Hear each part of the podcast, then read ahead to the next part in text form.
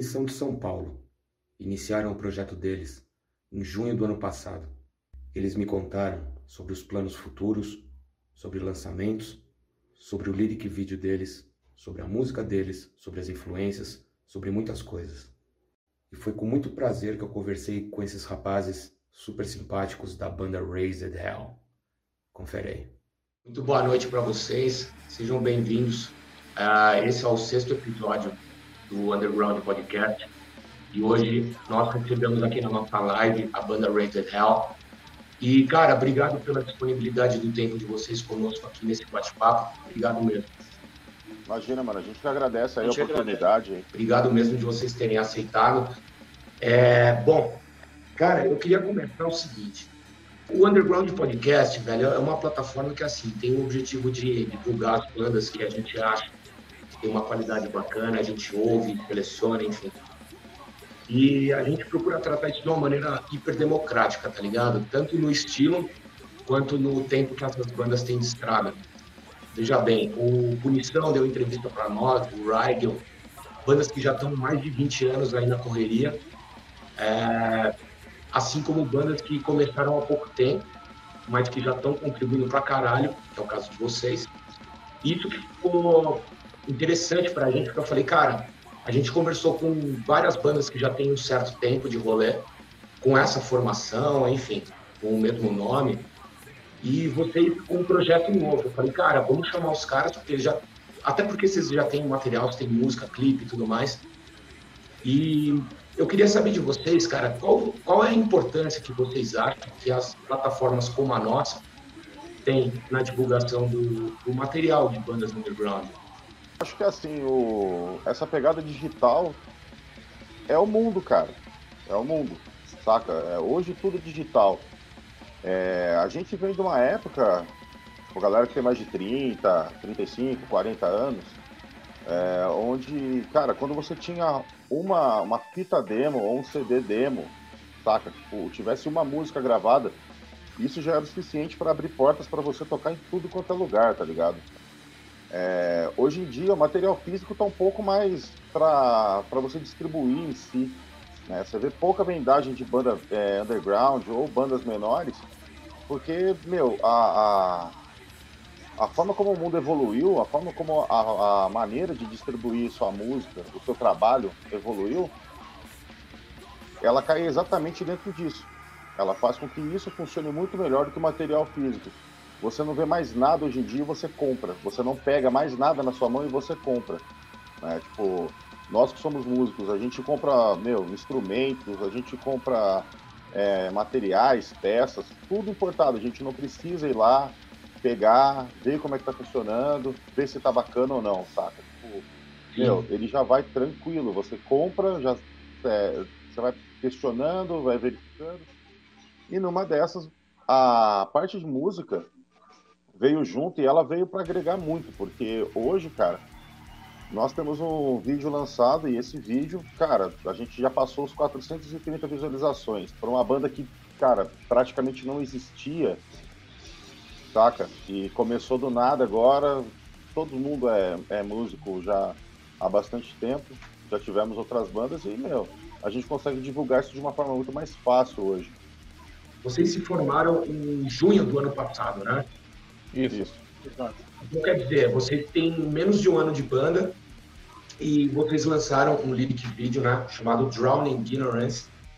Uh, na minha leitura, cara, é uma música que é voltada para as pessoas afogadas na ignorância, justificando o título, né, e que sofrem justamente pelo desconhecimento dos fatos aos quais são submetidas. A leitura que eu fiz da música de vocês, né? Exatamente, o conceito é esse mesmo vocês optaram é, por esse recurso do lyric video pela maior facilidade de produção ou pela tendência de mercado mesmo musical? Ah, hoje eu acredito que a, a forma da pessoa absorver melhor a música, justamente assim, quem tem pelo menos um conhecimento mais básico de inglês, é justamente ler a letra. Então, no caso, é uma tendência mais forte hoje, na verdade, além do conteúdo visual, é ter também assim o que, que a, a banda quer passar. Igual a, a, letra, igual eu falei pra eles, eu, passei, eu fiz a letra assistindo o jornal em cinco minutos, vendo aquele monte de coisa errada acontecendo. Eu fiz assim, brincando essa letra dessa música. E a gente optou pelo Lyric Video porque ela, ela, ela é forte, ela tem um conteúdo assim mais claro, assim, no que eu queria passar na música, e aí com isso a gente acabou optando por esse formato também. Falando da, da gravação, uh, uma coisa que eu achei que me, a coisa principal que me chamou a atenção foi que assim, a, a gravação de vocês me remeteu a algo tipo nostálgico, um sentimento bom dos anos 80, tá ligado? É, naquela época, cara, uh, bandas como Slayer, o Dayside, sei lá, bandas surgiram no, no começo dos anos 80. Naquela época, cara, as gravações eram feitas com os recursos que os caras tinham e os equipamentos da época, né? A, a versatilidade de se produzir música era men menor do que hoje em dia e as possibilidades também. Uh, hoje em dia, qualquer banda pode soar igual daquela forma. Foi o caso de vocês? Vocês optaram por, por escolher essa sonoridade? Foi, foi proposital isso? Bom, no caso, a, a, gente queria mesclar assim, as maiores influências da gente, né? Que a gente queria formar um. A gente gosta muito de track, mas a gente tem uma veia assim, mais extrema, muito latente. No caso, eu e o Igor, por exemplo, nós sempre tivemos essa, essa veia mais, mais forte direcionada nesse tipo de som.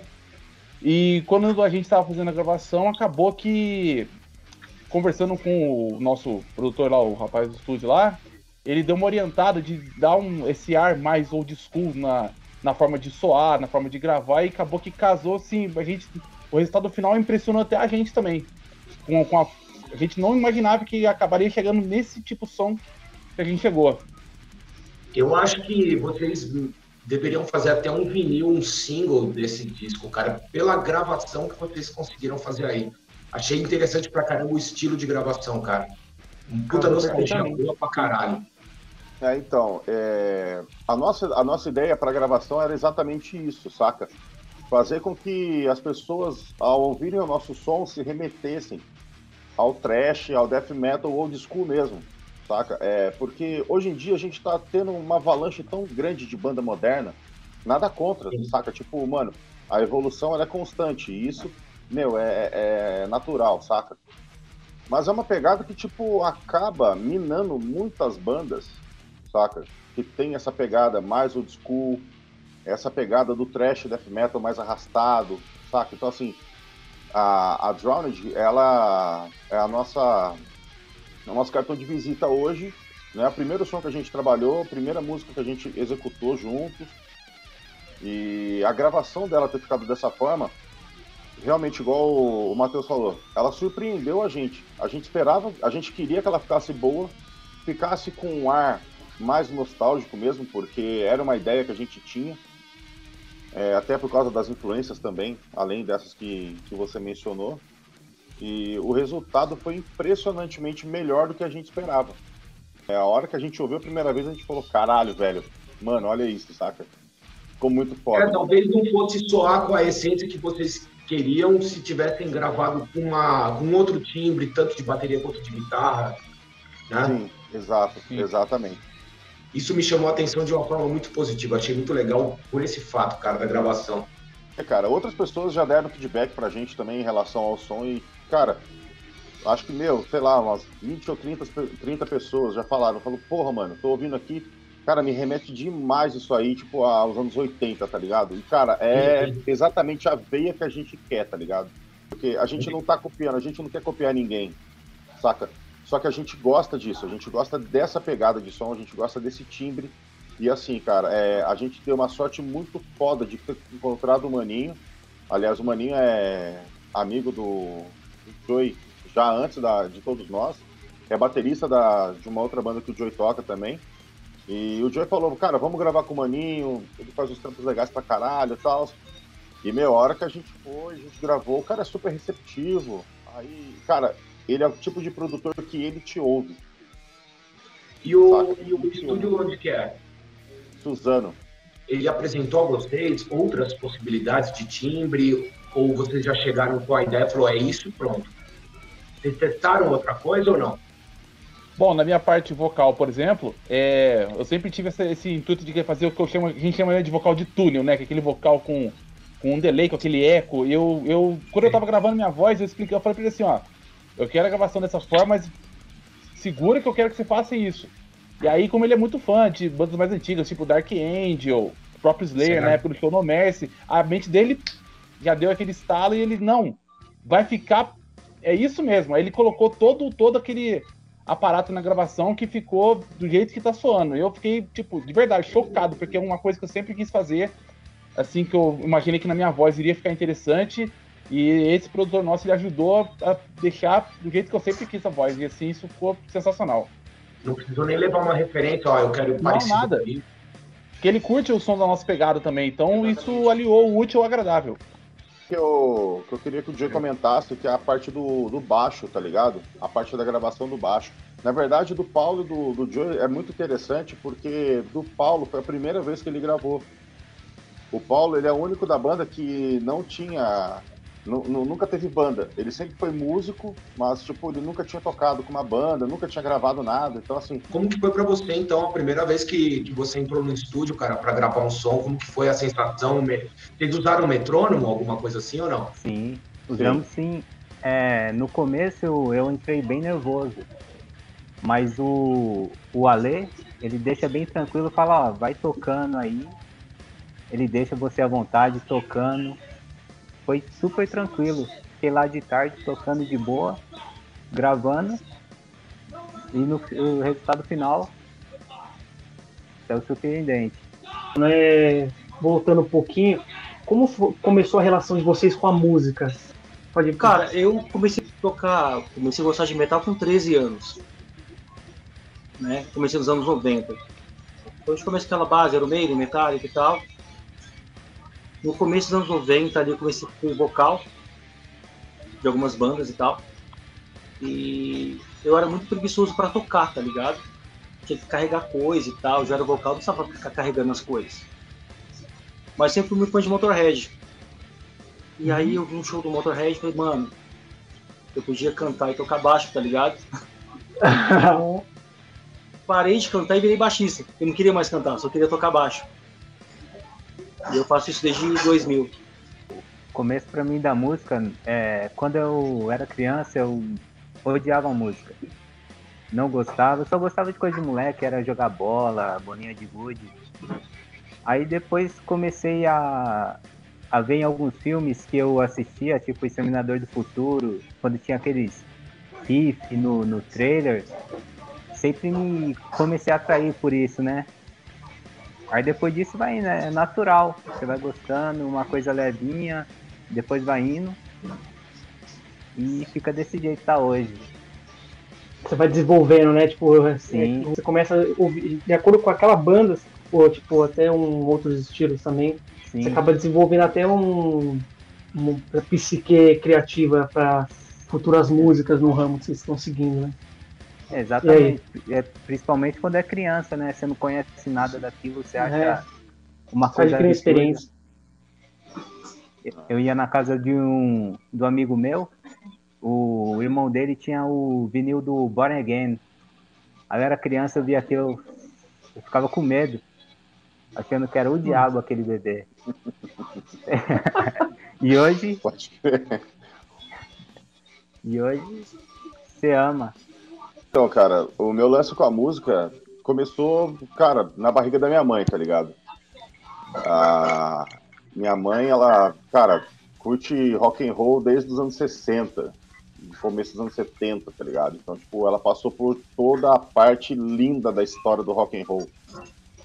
Saca? E ela viveu isso, mano. E é, cara, tipo, eu nasci já no berço perfeito, saca? É, então, tipo, minha mãe tinha os namorados dela e tal, e, cara, todo mundo era roqueiro, cada um curtia uma vertente. Então tinha o cara que curtia, é, sei lá, Guns N' Roses, Iron Maiden, tinha o cara que curtia Slayer, Dayside, saca?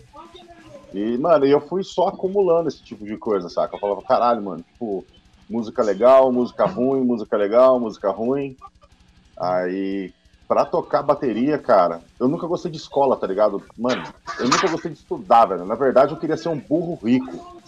Essa que é a real, saca? Mas não rolou, mano. Aí. Tipo, eu já não gostava de ir na escola dia normal. Aí um, um sábado, cara, eu tinha acho 9 ou 10 anos de idade, cara. No sabadão, galerinha da rua falou, porra, vamos na escola que tá tendo barato lá. Eu falei, caralho, mano, não curto escola nem dia pra estudar, vou dia que não é pra estudar, mano. Aí, cara, eu cheguei na escola, mano, tinha uma banda, tá ligado? Eu não lembro o que, que os caras tocavam e tal, era pivete pra porra.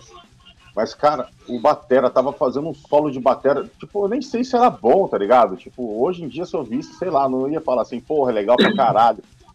Mas, cara, aquele lance, tipo, me fascinou de primeira, pode crer. Eu olhei, eu falei, caralho, mano, eu vou ser baterista, mano. Cara, foi a minha reação. E ali, tipo, velho, a hora que eu cheguei em casa, falei pra minha mãe, falei, mãe, vou tocar bateria. Ela, puta que pariu, velho. O instrumento, tipo, o, o, maior instrumento, tá ligado? Tipo, o que dá mais trabalho, cara. E o mais barulhento, pode crer. Falei, mano, é, eu vou tocar isso, eu vou tocar isso e vou tocar isso, tá ligado? E, mano, nunca foi diferente, pode crer. Nunca foi diferente, mano. Sempre fui, sempre fui batera. É, ajudei uma, uma banda de uns camaradas uns tempo atrás aí no vocal, mas foi só pra, pra eles se, tipo, se alinharem, se acertarem lá e tudo mais. E, mas a minha vida é matéria, tá ligado? Tipo, e eu comecei de pirralho, então, tipo, eu já nasci pra, pra curtir rock and roll e bateria já veio logo na infância, cara. Vocês, ainda falando até por causa da pandemia, né? Cara, falando um pouquinho sobre o futuro, vocês começaram a banda no meio do ano passado, ou seja, no meio da pandemia, e isso extinguiu qualquer possibilidade de, mesmo que vocês tivessem um disco inteiro gravado, vocês não iam poder tocar ao vivo. Né? E qual o plano de vocês, cara, para depois dessa restrição sanitária, quando puderem é, tocar ao vivo? É, vocês têm alguma coisa já planejada? Tem mais músicas? Planejam lançar alguma coisa? EP, CD, full, é, single? O que, que vocês têm em mente agora? A gente está tá focado, né, aproveitando esse tempo todo em casa para poder terminar o EP. Nós temos aí mais duas músicas já preparadas, trabalhando mais duas para lançar um EP com cinco músicas, e aí, partindo disso, né, conforme assim, agora com essas restrições dando uma abrandada, alguns lugares já estão liberando ter eventos assim, por exemplo, andei conversando com alguns alguns bares, e na verdade tem lugares que estão tendo só banda cover, por exemplo, não está tendo banda autoral, ou um espaço mínimo para banda autoral, porque tem banda que não está querendo tocar. Estive conversando com o pessoal recentemente, falou assim, ah, as bandas não querem tocar, até por uma questão assim, às vezes, né, de que eles mesmos impõem sobre a questão de ficar em casa e tal para não estimular as pessoas a ficar saindo e tal. E é compreensível, Sim. né, pelo momento. Mas tão logo a gente termina o EP, já começa uma divulgação dele, o intuito nosso é trabalhar a divulgação em cima e eventualmente tiver as oportunidades já de tocar, a gente tá, tá abraçando. Então o objetivo máximo nosso né, que é de tocar no Obscene Extreme. A gente um dia chega lá, cara. A gente tá querendo patrocínio. Se alguém quiser patrocinar, ó, é. quem, tiver, quem tiver vendo o vídeo aí, cara, Ajuda e patrocina a banda, cara. A gente vai tocar e a gente vai tocar legal pra caralho, mano. A gente tem uma é isso aí, é isso aí. Lá, Trabalhando pra isso. isso sim que é um sonho. É. Porra, dá, dá, dá toco no Obscene sem camisa com o patrocinador no peito ainda, cara. Porra, claro. Pintado assim. É, exatamente. é bem isso mesmo. Isso tá é ligado? normal pros caras. Isso é normal pros caras lá. Diferente é pra você chegar lá arrumado. É, exatamente. É verdade, cara. É isso mesmo eu conheço o material de vocês e tudo que eu ouvi é uma banda rápida. E eu queria saber, a part, é, partindo desse, desse ponto, você acha que uma banda, ela para ela soar agressiva e violenta, ela precisa necessariamente ser uma banda rápida? Ou você tem em mente alguma composição que seja tão pesada quanto, porém mais lenta? Cara, a gente pega Slowly We Rock, tá ligado? Do, do Obituary. Mano, Obituary Cara, ali é a expressão mais perfeita pra gente falar que, mano, não precisa de tanta velocidade, saca? Mas, tipo, cara, meu, é, é foda de falar porque é muito bom, tá ligado? Sim, sim. E ali, e tem, tipo, meu, Obituary é, é a referência aí pra uma caralhada de bandas. É pra gente também, porque, tipo, é uma banda que eu particularmente curto demais. Pode crer, então eu acho que se a gente pegar. Se for só, só um exemplo, eu acho que o Obituary ele resume fielmente essa, essa pegada de tipo. A banda para ser trash, death metal, ela não tem que ser só tão, tipo, uns bate-staca moendo direto e, tipo, tudo correria. Dá para fazer um pouquinho mais trampado ou nem nenhum nem outro, saca? Não ficar numa linha só. Tipo assim, você pode caminhar mais tranquilo, pode. Então, eu acho que isso O Obituary é uma banda que ela demonstra exatamente que você não precisa ser tão rápido para ser agressivo. Motorhead é outra, que tipo, não precisa ser tão rápido. Eles nunca foram tão rápidos, mas os caras eram agressivos pra caralho, tá ligado? Nosso EP vai sair em breve, né? Dia 22 a gente grava mais duas músicas. E se você pegar das cinco, elas não são iguais. Se você ouvir a Draw e ouvir as outras, você vai ver que elas são diferentes as músicas. Elas não têm um padrão que são exatamente iguais. Né? Nós temos. Nós gostamos de metal e temos diferenças musicais do metal. Né? Eles gostam muito mais do extremo. O, o Paulo, Paulo Henrique Guitarra, ele gosta mais do death metal clássico. Eu curto muito Doom, curto muito Stoner. Então, essa fusão é, é o que vai sair do EP, entendeu? A Drowned é uma consequência muito boa, mas as músicas são, vão ser diferentes. Eu conversando com a, com a banda Rigel, eu falei para eles justamente isso, que eles conseguiram em cada música soar numa atmosfera diferente, que é justamente isso que você está falando. Cara, isso eu acho que para uma banda é, é uma questão de maturidade maior, velho. Quando a banda consegue soar naturalmente com as atmosferas diferentes em cada música, para mim soa como uma puta maturidade fodida, cara. É, mesmo a, a Desgraça, que foi a última, última música que a gente divulgou no, no nosso Sim. Instagram lá e tal, é, ela é uma música de revolta, né? Isso aí tá. Só pelo nome já tá implícito, saca? E, cara, ela já é uma, uma música numa pegada bem mais hardcore, tá ligado? Outra feita em 5 minutos. É, tipo, bem isso, tá ligado? A gente, a gente tava voltando de ensaio e o Mu tava com cantarolando uns pedaços do que ele queria que fosse a música. Eu fui no trem, embora para casa e cheguei em casa a música estava pronta. A música bem hardcore zona, assim, sabe? E a gente fez, ele tocou e ficou perfeito. Foi muito engraçado. É bom, né, quando a coisa surge assim de forma natural e rápida e você já define e fala é isso e pronto, tá Exato. pronto, acabou, a ideia tá pronta. É foi uma ideia de fazer, de fazer um lance em português para ser assim, uma letra super clara, com uma mensagem super clara que você ouve e você absorve na hora. Tipo assim, é para exprimir toda a desgraça que tá, que tá acontecendo. Eu, a gente, não vez de colocar na letra, na, na, no instrumental, é para você ouvir e, como a gente sempre diz, né, música para bater nos amigos.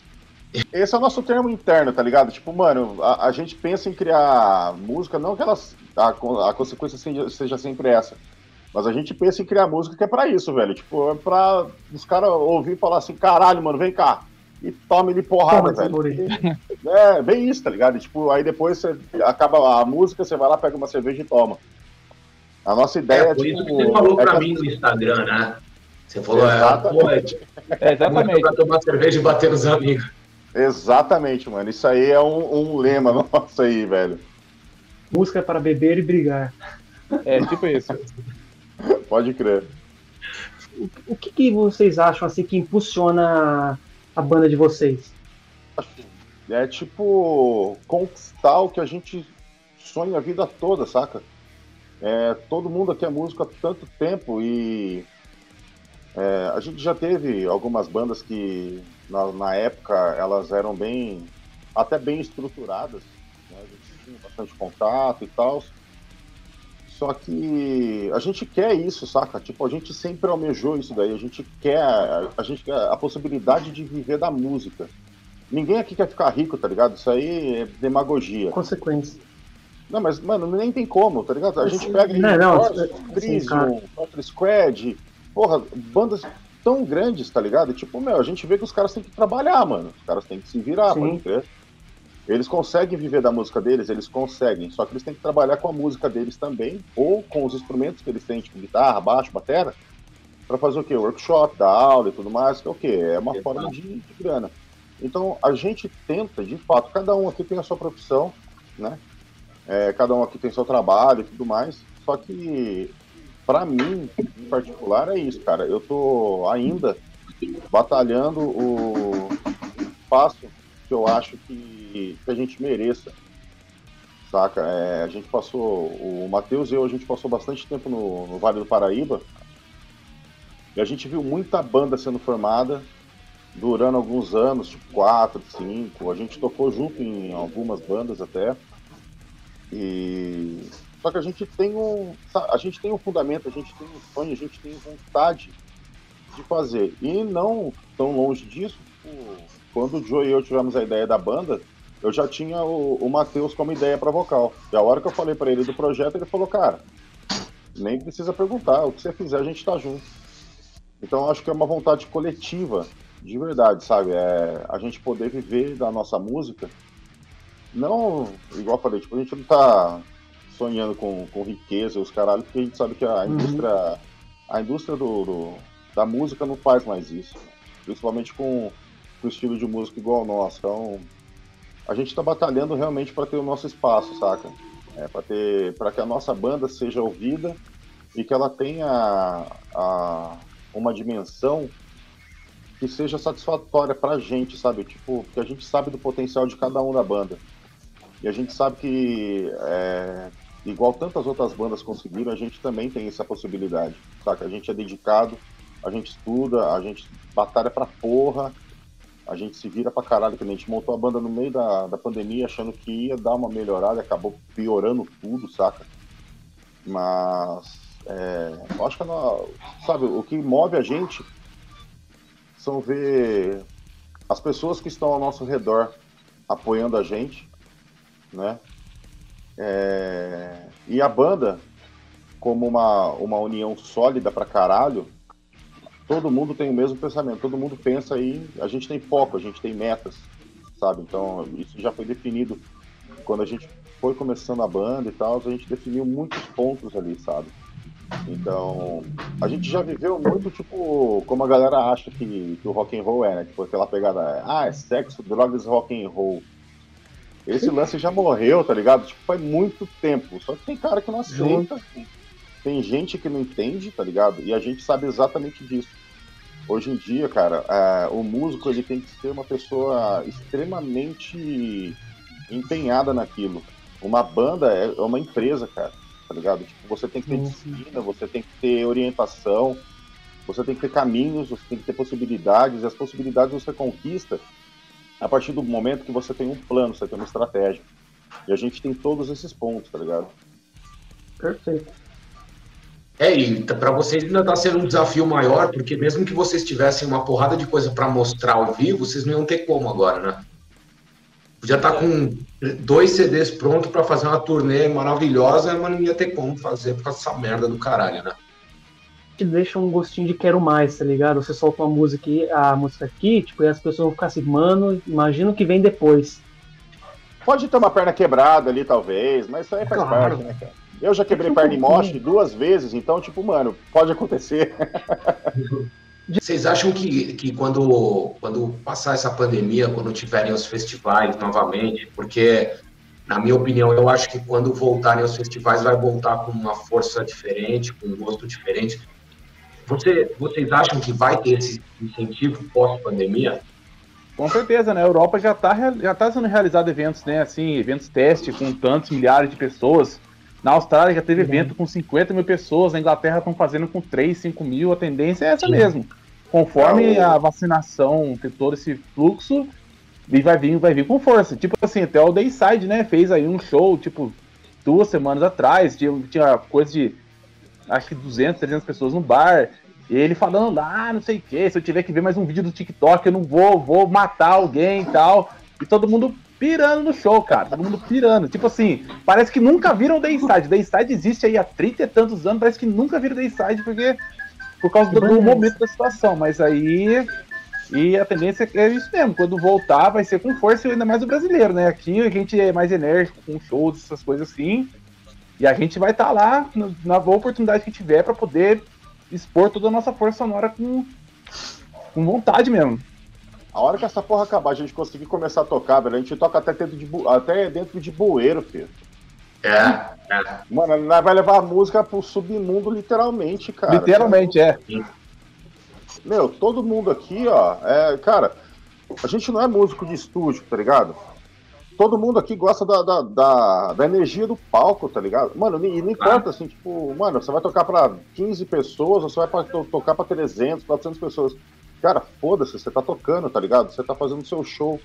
O seu momento ali, é o momento maior da sua vida, tá ligado? Tipo, você criou uma música, você tá tocando aquela música e a galera tá ali recebendo aquele som e você fala assim, caralho, mano. eu realmente tô fazendo o que eu gosto, sabe? Tipo, coisa tão importante, né, mano, que é o, a nossa criação, tá ligado? Tipo, o nosso esforço, a nossa batalha. E, mano, tá ali, mostrando pra galera. Tipo, mano, que tenha uma pessoa agitando, tá ligado? Já, já compensa essa porra toda que a gente tá passando, tá ligado? É, na sua opinião, vocês como músico, músico de palco, você falou que prefere muito mais estar num palco do que estar num estúdio. Uma banda como vocês, é, músicos como vocês, preferem 10 negros agitando até quebrar o pescoço ou a casa cheia de idiotas? Mano, 10 negros se matando, filho. Se possível, ainda desce do palco pra dar porrada com os caras junto lá embaixo, cara. É, essa vibe. Essa vibe. quebrando a guitarra e o baixo, né? Tá é, é. Perfeito. Bom, uh, essa é uma pergunta que eu ia fazer um outro gancho sobre o que você estava falando, Igor. Eu lembrei agora, vou, vou puxar esse ganchinho aqui. Vocês acham que para uma boa composição é essencial um conhecimento musical profundo? Ou você acha que tipo um bom gosto e várias tentativas de erro podem produzir maravilhas? Cara, eu vou começar respondendo, mas eu, eu, vou querer que todo mundo responda também, porque eu acho que é um ponto meio particular para todo mundo, sim, saca? Sim, sim. Mas eu acho que assim, é, tentativa e erro, elas funcionam quando você é imaturo, quando você é mais novo, saca? Tipo, ah, você comprou uma guitarra, você começou a aprender a tocar. É... E a gente sabe que teve muita banda que hoje é foda pra caralho. E, tipo, os caras foram de tentativa e erro, né? Só que eles tinham tempo para isso, o mercado era diferente e a estrutura da, da, da, música em si era diferente pra caralho, tá ligado? É... então, assim, hoje, todos nós aqui já temos mais de 30, né? Ah, e, tipo, cara, a gente não consegue mais hoje ter alguém para ensinar, sabe? Tipo, se a gente dependesse de um baterista para ensinar o cara a tocar bateria, um baixista para ensinar ele a tocar baixo, tá ligado? E por aí vai. Cara, não ia funcionar. Não ia funcionar porque a gente precisa ser dinâmico. O mundo mudou pra porra por causa da pandemia né? Uhum. O mundo mudou, isso é fato. É, consequentemente, a música também mudou, porque tudo hoje é online e você vê que, tipo, as bandas que não têm é, sustentação, as bandas que não têm realmente vigor para aquilo, elas esmoeceram, elas ou acabaram, ou estão em hiato, tipo, algum membro da banda saiu, saca? Então, no meu ponto de vista, acho que para nossa banda, não teria como. Eu acho que se serve de conselho pra, pra molecada, cara, mete a cara mesmo, tá ligado? Achou um instrumento legal? Mano, compra e mete cara, velho. Vai fundo, pode crer? Vai fundo mesmo. Foi o que eu fiz, tá ligado? Tipo, mano, eu fui um batera que não tive bateria até os, sei lá, os 25, mano. Tá ligado? Não tinha, não tinha como comprar, mano. Não tinha grana, tá ligado? Ou tocava com bateria emprestada, ou tocava em bateria de estúdio, quando a gente alugava umas horas para ensaiar e tal. Mas, ah, tem uma, tem uma bateria que, olha, mano, aquela ali foi a suprema do, do lixo. Mas, cara, funcionou demais para o que a gente precisava. Então, assim, é, não tinha qualidade, mas era o que tinha, né, mano? Então, assim, se serve de exemplo, cara, todos nós aqui somos músicos já há bastante tempo. É, nenhum de nós foi prodígio no que fez. Todo mundo tipo, foi aprendendo, né? Um passo por vez e tudo mais. Então, cara, mete a cara. Conselho pra, pra molecada aí, tipo, galera mais nova que tá querendo montar banda. Cara, independente do seu estilo, velho. Mete a cara, tá ligado? Mete a cara porque é legal pra caralho. Eu não, não, não mudaria nenhum ponto da minha vida, tá ligado? Tipo, nenhuma vírgula onde eu fui tocar, com quem eu fui tocar, onde eu fui tocar. Cara, tudo é uma experiência foda pra caralho.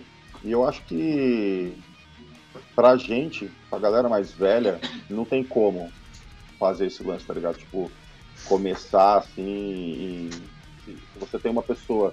A gente não gravaria a Drowned se algum de nós não tivesse um conhecimento realmente a fundo da, da música, tá ligado?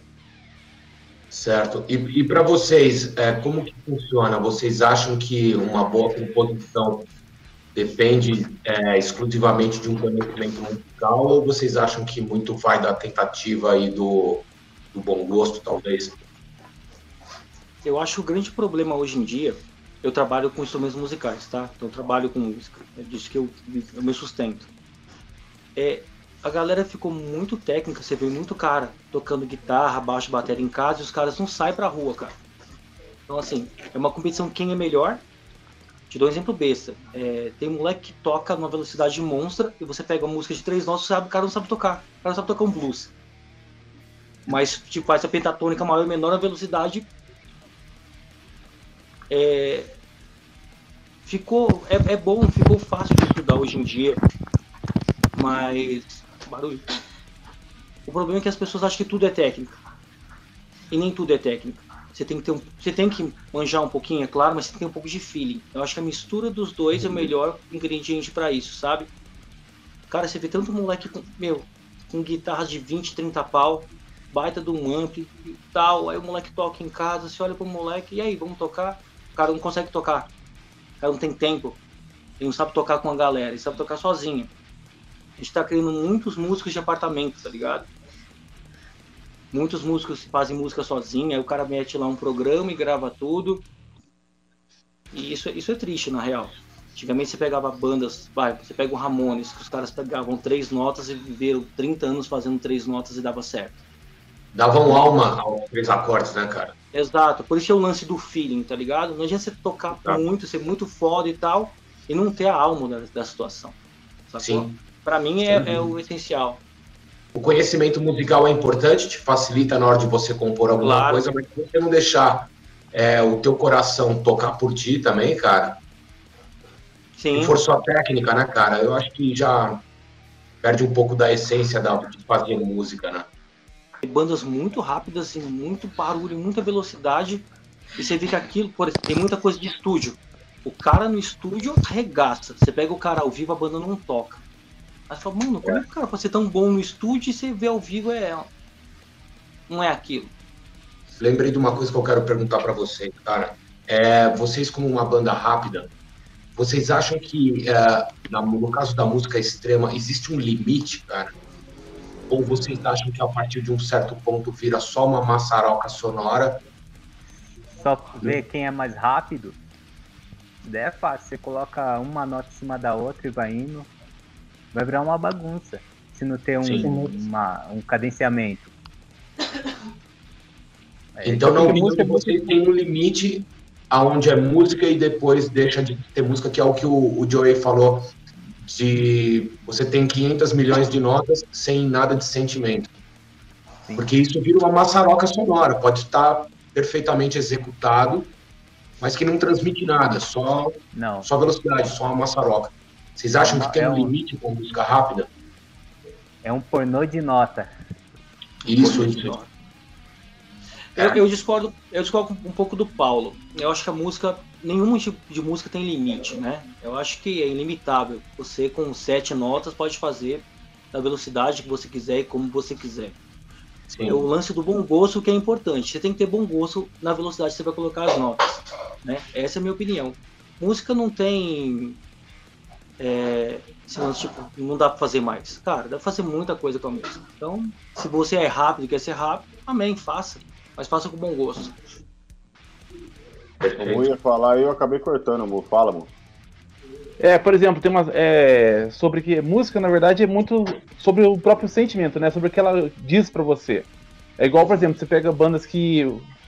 É, é apenas um disparate de, de velocidade. Por exemplo, um Agoraphobic nos Bleed da vida, que eles têm um CD que tem 100 músicas com 20 minutos. Entendeu? O que, que isso diz para você? O que, que isso diz para você? É um prrr, o disco inteiro e me fala uma música que você achou interessante, dessas 100 que você ouviu. Ela não te diz, não te disse nada.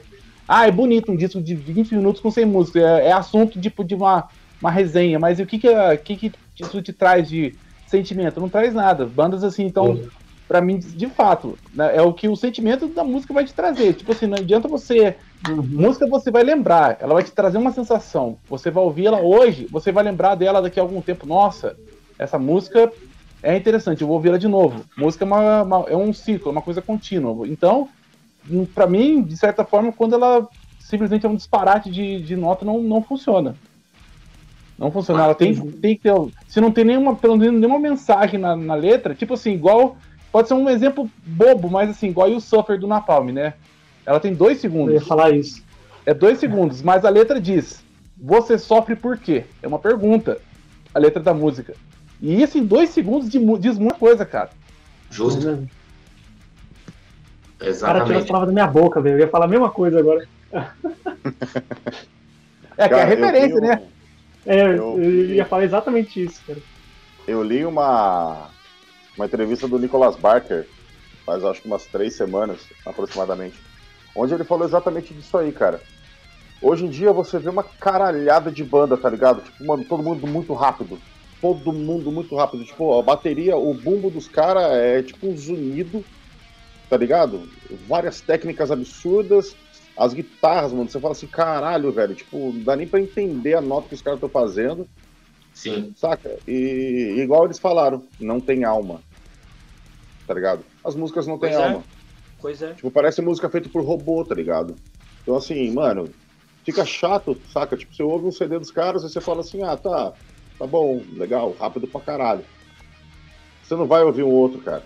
Você não vai se interessar, tá ligado? Você vai falar assim, ah, mano, ou se você ouvir outra música de algum outro álbum e você vai pensar, puta, é a mesma coisa, tá ligado?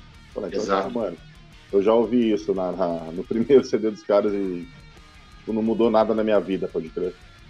Isso cai naquilo que a gente estava falando, né? De, das bandas terem a versatilidade de em cada música soar de uma forma diferente. Como vocês falaram, essa música que vocês têm, as próximas que virão já não terão muito a ver com aquilo, embora sejam vocês mesmos que estão tocando mas cada música já vai ter uma atmosfera diferente. Isso é legal pra caralho. Para vários lados. Sim, sim, no, no EPzinho nosso tem a participaçãozinha especial ainda que vai rolar aí, cara. Ah, é? Surpresa. Exclusivo, exclusivo. É. Se a gente der sorte, serão duas. É, pois der é. sorte, serão duas. Então, a primeira, na, a gente vai ter a participação vocal do Luiz Carlos Ousado, o nosso querido Luizinho do Vulcano, cara, pra dividir os, vocais comigo uma das músicas nossas, e a, a segunda participação a gente está trabalhando ainda a possibilidade. A gente grava no dia 22 aqui, ele vai gravar a participação dele e a gente vai jogar na, na música. Nas mídias já. É. 22 de maio, eles já começam a gravar já? Sim. Já vai, aí a gente finaliza, né, já vai ter mais duas músicas prontas. E eu acho que, cara, não passa de do começo de junho até metade de junho a gente já gravou as outras duas e finalizamos o EP, mano. Vocês, vão, vocês pretendem lançar então a, até julho, mais ou menos? Isso. E até, pretendem até fazer clipe, vão fazer link vídeo também para isso que vem? Não, a gente vai fazer um clipe, a gente vai fazer um clipe mesmo. Um clipe, ah, né? Massa. A gente, a gente, na verdade, a gente explorou bem essa parte do, do Lyric Video, porque, cara, é mais fácil para fazer. Né? O Matheus conseguiu um contato de uma, de uma mina lá, tá até no, no, no final do, do vídeo lá, o, o, nome dela. Ela fez um trampo bem bacana, a gente achou uhum. muito legal. E sem contar que é muito mais barato você fazer um lyric vídeo do que fazer um vídeo uhum. em si. Né? Sem dúvida. E como a gente não tem perspectiva ainda de volta, já não tinha, né, quando a gente lançou a Drowned, de fazer shows ao vivo e tudo mais. Então, assim, é, a gente sabia que dava para esperar um pouco mais para ter um, um, material diferente para divulgar, né? Então, a gente tá, eu estou começando a fazer uns orçamentos já com, com uma galera para para ver esse lance do vídeo, né? A gente vai definir qual música que vai ser a música do vídeo também, assim que a gente finalizar. Antes da gente finalizar, na verdade, a gente já vai ter a, a música que vamos fazer o vídeo, né? Para essa divulgação mais pesada e tudo mais. E aí a gente vai. A gente já tem os esquemas com, com alguns selos para apoiar a gente na, no lançamento também e tal. Tá, tá, tá, tá nessa pegada agora aí. Vocês, antes de, de, montarem a banda, já tocaram, como vocês falaram, em outros projetos e outras bandas, devem ter participado de alguns festivais, shows, enfim. É, como que você vê a união das bandas na, da vertente de vocês E eu queria saber se ainda existe uma rivalidade e se existe, se é saudável, cara. Olha, assim, o já foi pior, né? Essa questão de competitividade, assim, de como a internet deu voz para todo mundo, todo mundo assim, né? Hoje para você ter uma visibilidade, a visibilidade maior tem quem corre atrás, né? De meios, de divulgação, de, pô, de, é, de explorar a própria imagem na internet. Então, assim, Sim tem aquela ideia torta de que uma banda, quando ela começa a estourar muito, já é porque, ah, porque eles estão é, sendo patrocinados, ou porque a música não quer dizer nada, porque estão envolvendo dinheiro. E não é isso, tem muita banda aí que, infelizmente, ainda tem esse pensamento pequeno, né? Tem bandas aí que acham que só se você só, só tem o mérito de ter o seu som conhecido se você tiver um material físico entregar na mão da pessoa assim, ó, Igual, tipo assim, como se fosse nos anos 90, tem todo esse conceito assim, sim, ah. É, ouve aqui para você conhecer minha banda, esse network antigo de, ah, de apresenta para um, apresenta para outro. E aí o que acontece? Nesse conceito, as bandas ficam brigando entre si. Ainda, ainda tem um pouquinho disso hoje em dia, mesmo com todas as ferramentas sendo iguais para todos, né?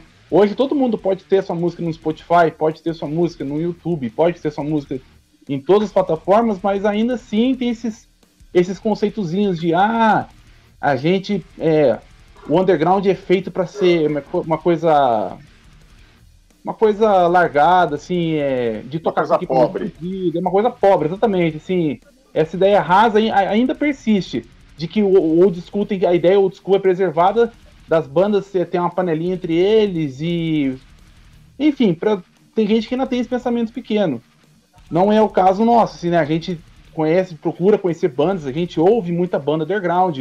Meu irmão, inclusive, tem um selo, é, ele ajuda a lançar bandas menores e tal.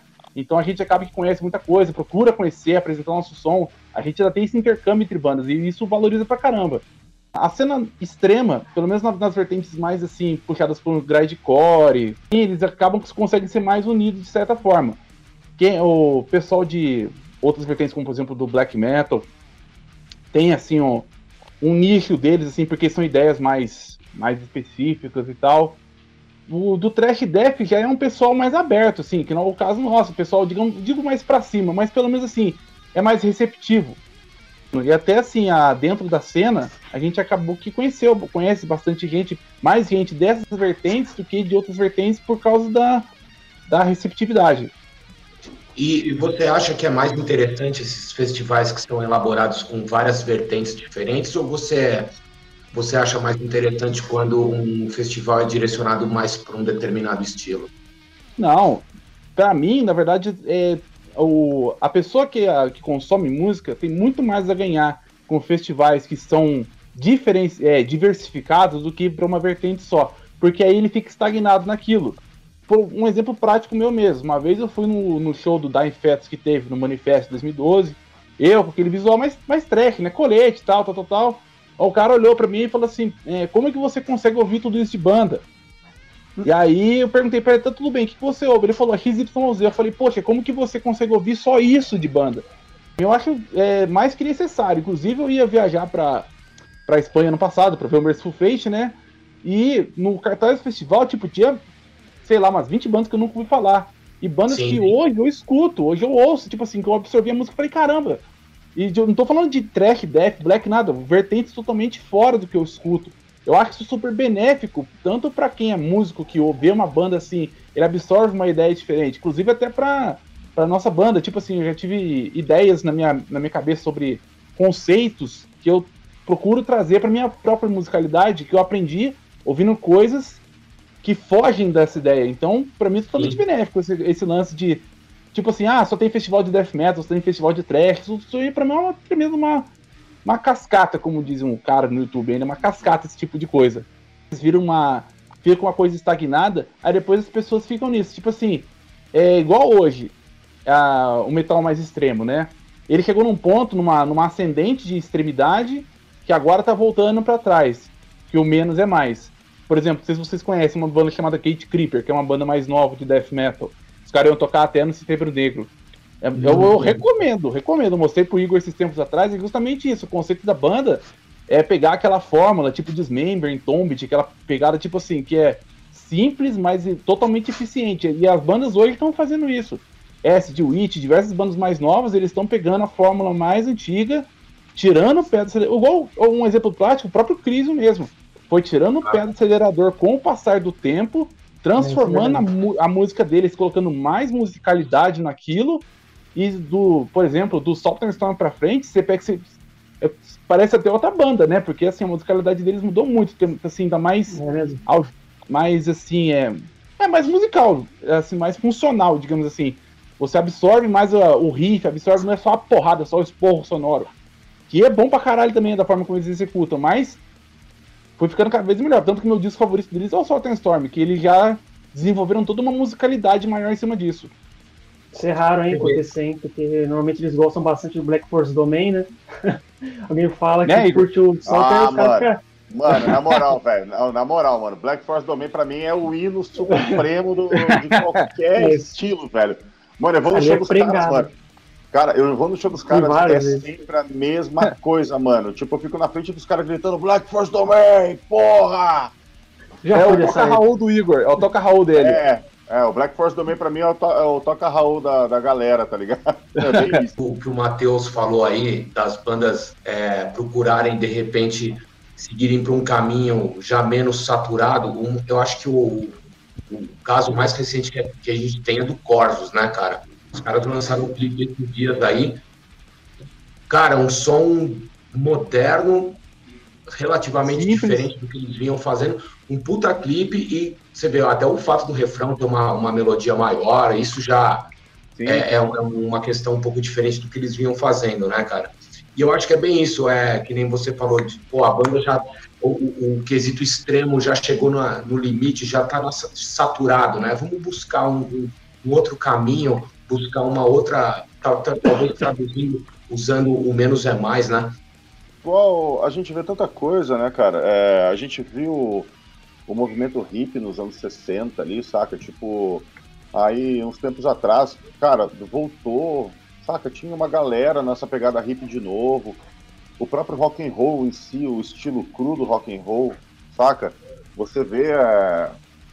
cara, bandas como esse DC, mano, os caras não param de agregar fã novo, tá ligado? Tipo, molecada, mano.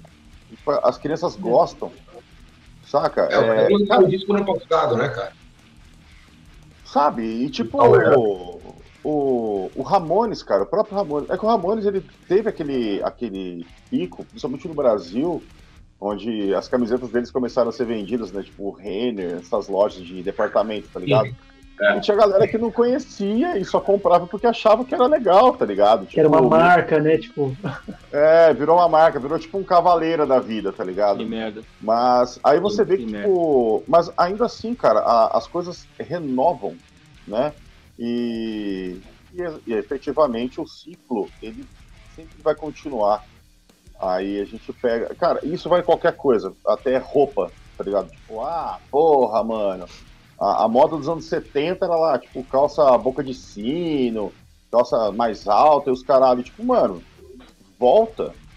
Tamanco, essas paradas, tá ligado? Mano, tudo volta, tudo volta. Então o ciclo ele nunca termina. Ele se renova saca? Então, tipo, isso que o Matheus falou do, do Crisium, eles trabalharem mais as músicas, não que eles não trabalhassem antes, tá ligado? Tipo, mas porque nem todo mundo da banda sabe, é, cara, Crisium é a minha banda, mano.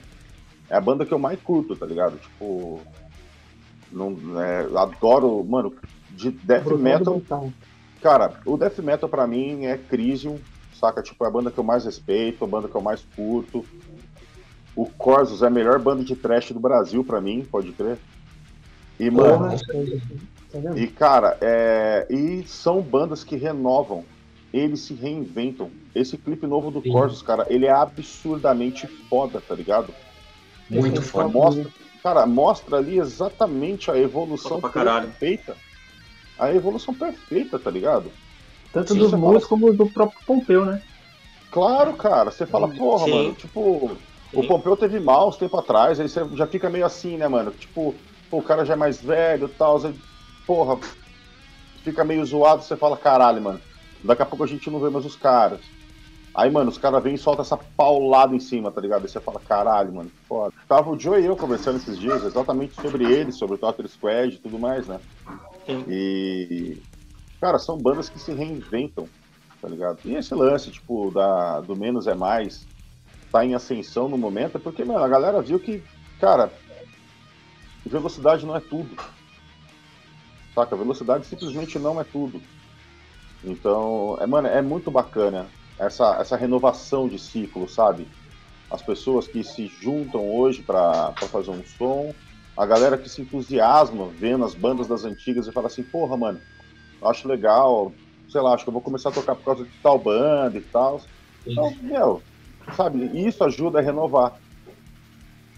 Algumas grandes bandas, cara, elas, elas lançam seus discos assim com um puta de um hiato muitas vezes. Às vezes tem banda que o último trabalho foi em 2014, 2015, ou seja. Vocês acham que as bandas underground é, lançando materiais mais frequentemente se destacam em relação às grandes bandas? Acho que é importante ter uma continuidade. Por exemplo, assim, é, o fã ele fica mal acostumado com a ideia do som. Por exemplo, a pessoa evolui constantemente, né? Ainda mais quando com relação à música. Por exemplo, uma banda que lançou hoje um material e vai lançar outro material 10 anos depois, ela tem uma ideia completamente diferente. Tem alguns exemplos de bandas nacionais que eu conheço, que tem 20 anos de banda e tem tipo, sei lá, três discos. E cada disco soa de uma forma. Por quê? Porque cada momento da banda ela tava com uma ideia, com um conceito musical e foi todo. E sim, você parece que são três bandas diferentes, mesmo levando o mesmo nome. Exato. Então é. a, a, a constância eu acho importante, assim, é, uma regularidade, igual assim, tinha bandas nos anos 80 que lançavam um disco por ano. Sim, sim. Eu acho isso, assim, não, não que seja funcional. Por exemplo, o Overkill, né? O Overkill tem 20, é a banda que, de, de, metal que mais tem disco, né? Tem 22 discos de estúdio lançado, de trash, pelo menos, né? Eles estavam disso, 22... estavam disso esses dias. É, então, aqui a gente tá falando disso justamente. Eles têm 22 discos de estúdio que se você... Dias. É, que você falar overkill, você vai lembrar o quê? De três, tipo, de dois discos. Mas por quê? Justamente desse, é, dessa satura, saturação. E são discos que um atrás do outro deles não dizem absolutamente nada. Talvez, assim, um intervalo um pouco mais longo, talvez um três anos para lançar um disco, explora um pouco mais a, a, de a dois música. dois anos, né? É, de, é, no Overkill fez em dois, dois anos, mas no caso, a musicalidade deles não dá pra dizer que foi um ACDC da vida, tipo assim, a música foi sendo uma constante, que cada disco soa de uma forma também. Na fase 90, começo dos anos 2000, você não, você não lembra de discos do Overkill. Eles foram ficar, assim, relativamente melhores a partir do Ironbound de 2000 e... 2010. 2000, a é, part... 2010. É, 2010. A partir dali que eles começaram a dar uma retrabalhada na música, que aí começaram a lançar discos mais relevantes. Mas isso aí, a gente tá falando de um intervalo de 15 anos lançando um disco atrás do outro que não diz nada. Mas o outro. Isso, é, isso talvez assim para uma banda nacional que tem uma criatividade rel relativamente alta, eu acredito que seja bom ser explorado, mas guardando sempre um pouco de conteúdo para ter o que mostrar, não só, é. só pela necessidade de criar música.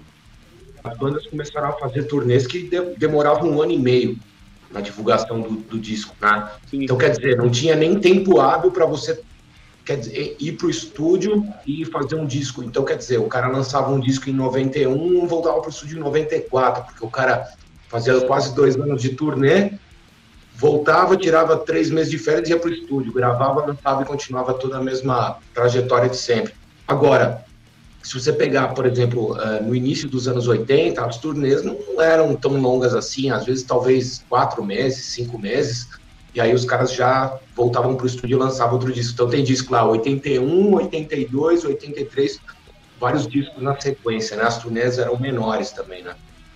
É, o próprio Corus é um exemplo, né? Eles têm, Sim. acho que são sete, seis, seis, seis, sete discos de estúdio, né?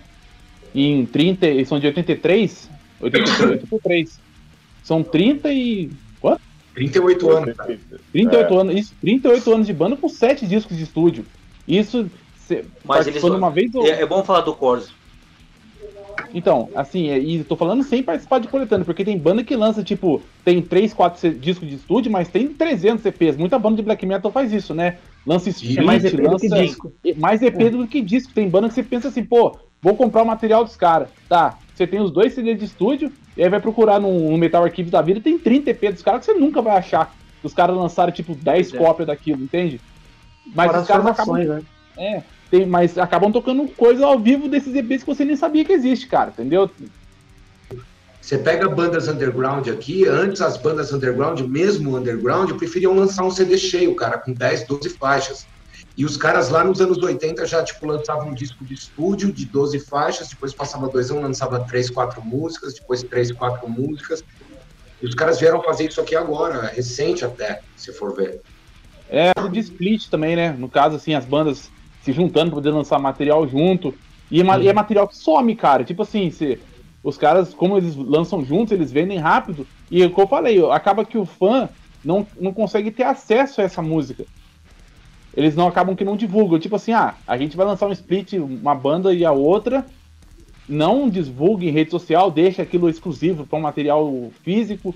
E como é que o fã absorve esse tipo de música? Entende? Assim, a constância de lançamentos tem que ser de acordo com o que você quer passar para o fã também. Não adianta você lançar tipo 30, 40 EPs e não, a pessoa não ter acesso a esse tipo de música. Porque senão Sim. ela vai achar que realmente você é limitado a dois discos de estúdio que você tem em 20 anos mas você continua produzindo. Mas e, e para isso chegar na pessoa? Acaba que não chega.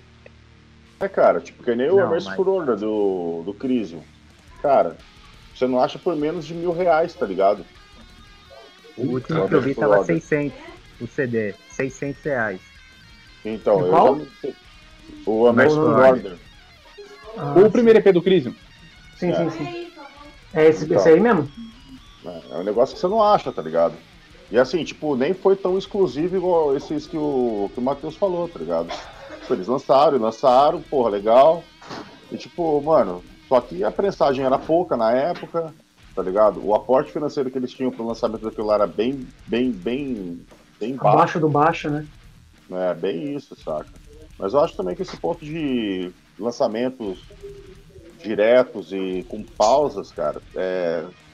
A, as bandas mainstream, elas não precisam lançar. Né? Você pega aí a, a, você pega Metallica, Iron Maiden, tipo, a gente vamos falar do, dos maiores ali. os caras passam anos, anos sem lançar nada. Tipo assim, eles fazem uma turnê rápida hoje em dia, consideravelmente Sim. rápida, né? Tipo uma turnê de quatro meses, cinco meses, ou no máximo seis meses. E eles já percorreram o mundo inteiro saca? Aí eles voltam, descansam, ficam na deles, fazem tudo que eles têm que fazer na vida normal dos caras e, mano, tá tudo certo. Porque, tipo, eles já têm esse respaldo de fãs. Agora, a banda underground, cara, é... como existem muitas bandas, né, o celeiro é gigantescamente grande, é... ou você faz material consistente e direto, saca? Tipo, com uma frequência bacana, tipo um ano e meio para lançamento tal. A gente vai correr um pouco desse lance. A gente vai lançar o, o EP agora e já vamos, na sequência, começar a trabalhar no, no CD. Por quê? A gente quer ter duas, duas vias, saca? A gente quer ter duas áreas de trabalho. Já tem o EP divulgado, sabe, rolando. Porra, conseguiu? Porque, tipo, a gente tá. Ou a gente faz isso, ou a gente não faz nada. A real tá nessa, né? Por causa da pandemia. E, então, assim, a gente talvez consiga correr um pouco com isso e ter dois materiais para divulgar, com um espaço de tempo menor do que se tipo, a vida tivesse normal, né? Mas eu acho que a frequência, ela agrega muito para a banda, exatamente igual o Matheus falou. Porque você não distancia as pessoas que gostaram da sua primeira música da segunda música, tá ligado? Então, assim, elas não vão deixar de gostar da sua banda, não vão deixar de adquirir o produto da sua banda se você fizer um lançamento constante. Então, assim, regular, saca? Tipo, ah, cadenciando entre shows, saca? Tipo, a gente conseguir uma turnê, porra, vai lá, faz, tudo mais. E, meu, bacana.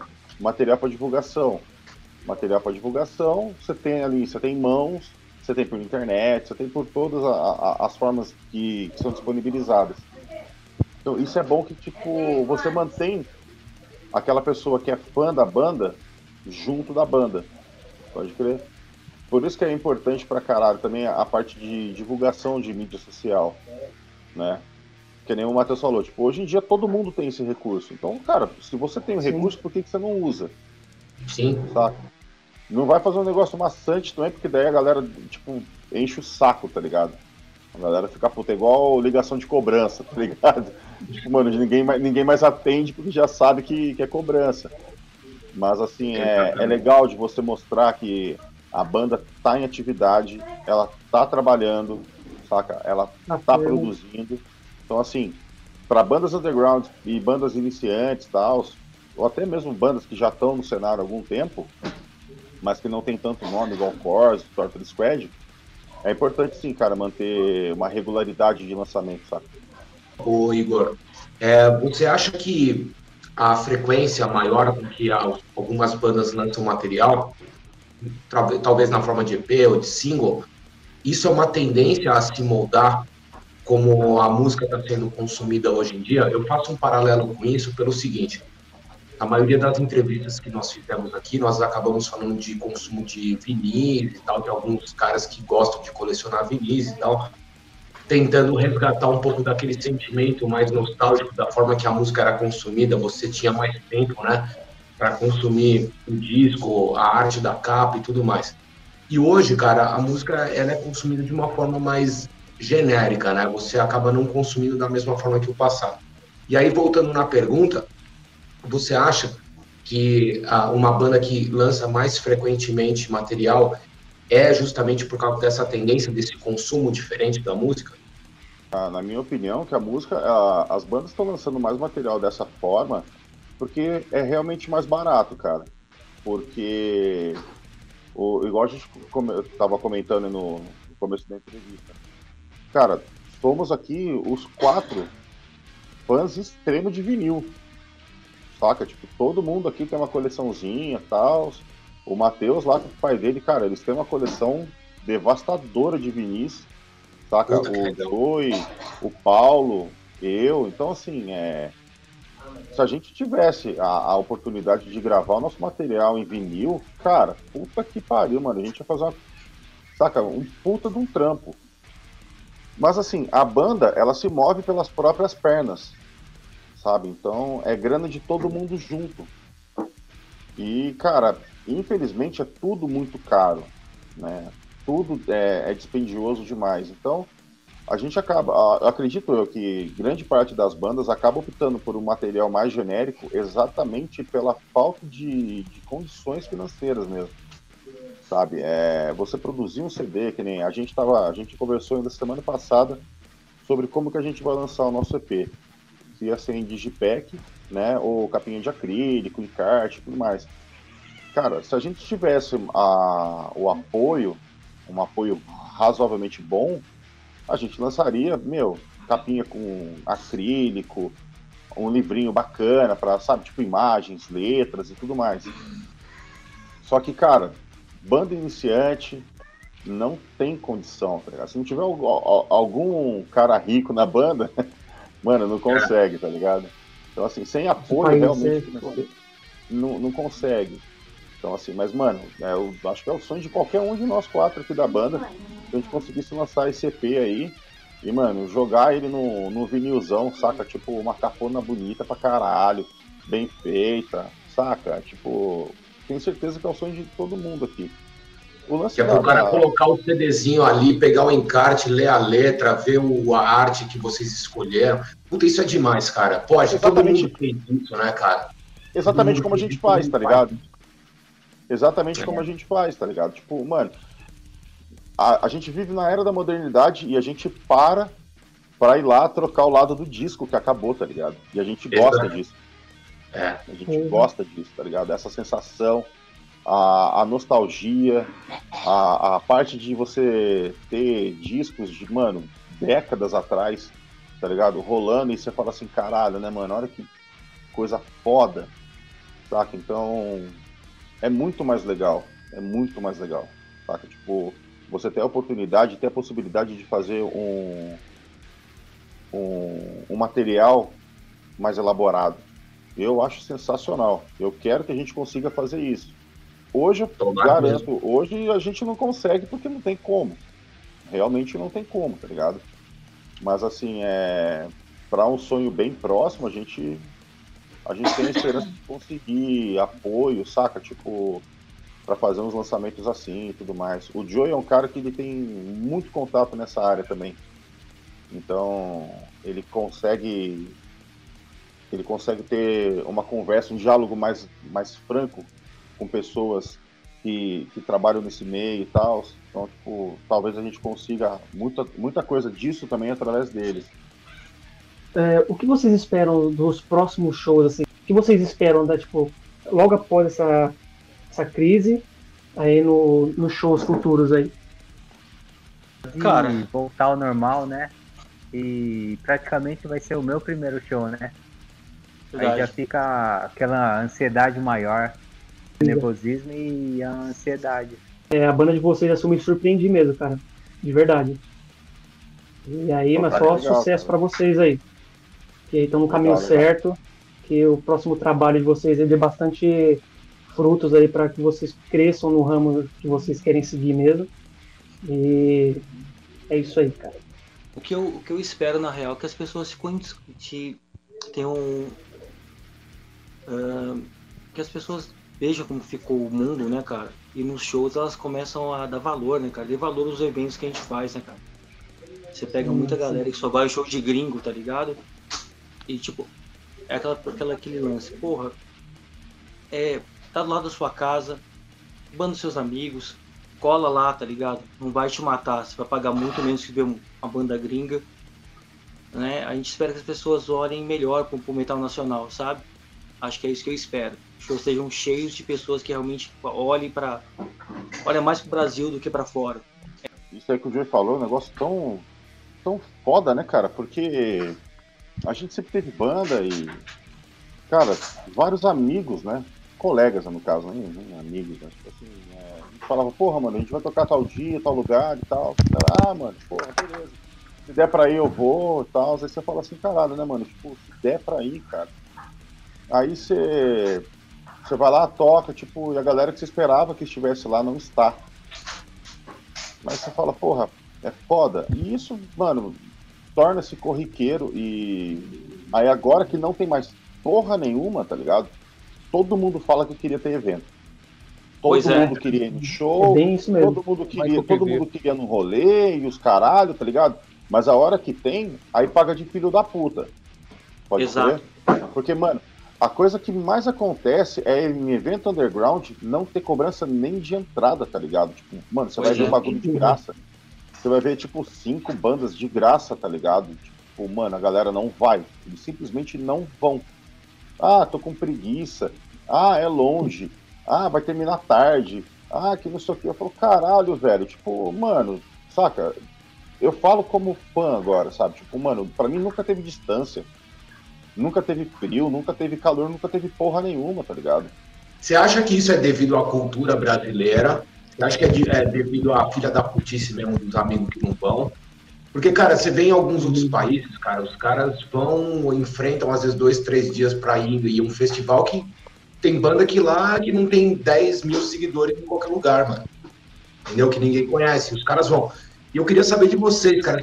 Vocês, vocês acham que é muito por causa do público, cara, que não é cultural nosso? Cara, é um lance que o, que o, o Matheus falou isso aí, ó. É sobre a união da, do, dos públicos saca? Tipo, Sim. ah, a gente tem a, a, caixinha de um, a caixinha de outro, a caixinha de outro, e tipo, mano, tá todo mundo vivendo naquela caixinha e acabou, tá ligado? Exato. Então, assim, eles, eles não se expandem, eles não querem conhecer coisas novas. E a partir do momento que você começa a carregar demais isso daí, você acaba influenciando negativamente outras pessoas. Sabe? Então, assim, cara, tem muita gente que é filho da puta mesmo, e, mano, filho da puta tem em todo lugar, tá ligado? Tem na nossa família, tem entre amigos, tem no trabalho. Mano, filho da puta que mais tem. A mãe pode não ser puta, mas o filho é. O filho é. Verdade. É, e assim, é. Cara, cara reclamar de. Tipo, ah, mas eu não vou no show por causa disso, por causa daquilo e tal, sempre tem uma desculpa. Já virou, infelizmente, uma parte da, da cultura mesmo. Exato. Já virou uma parte cultural da. Principalmente do brasileiro, né, cara? Que nem a gente vê tanta banda que tem, sabe, é tanto público muito mais, é, mais expoente, assim, do, do, lá fora do que aqui. Saca? Sim. E aí você para e pensa, né, cara? Você fala, caralho, mano, tanta banda brasileira criando tanta coisa legal pra caralho. E o público brasileiro não apoia. Tipo assim, mano, os caras pagam 200 reais pra ver uma banda gringa Saca? E tipo, mano, se for pra comprar um CD da sua banda por 15 contos, os caras pichincham. O cara chora.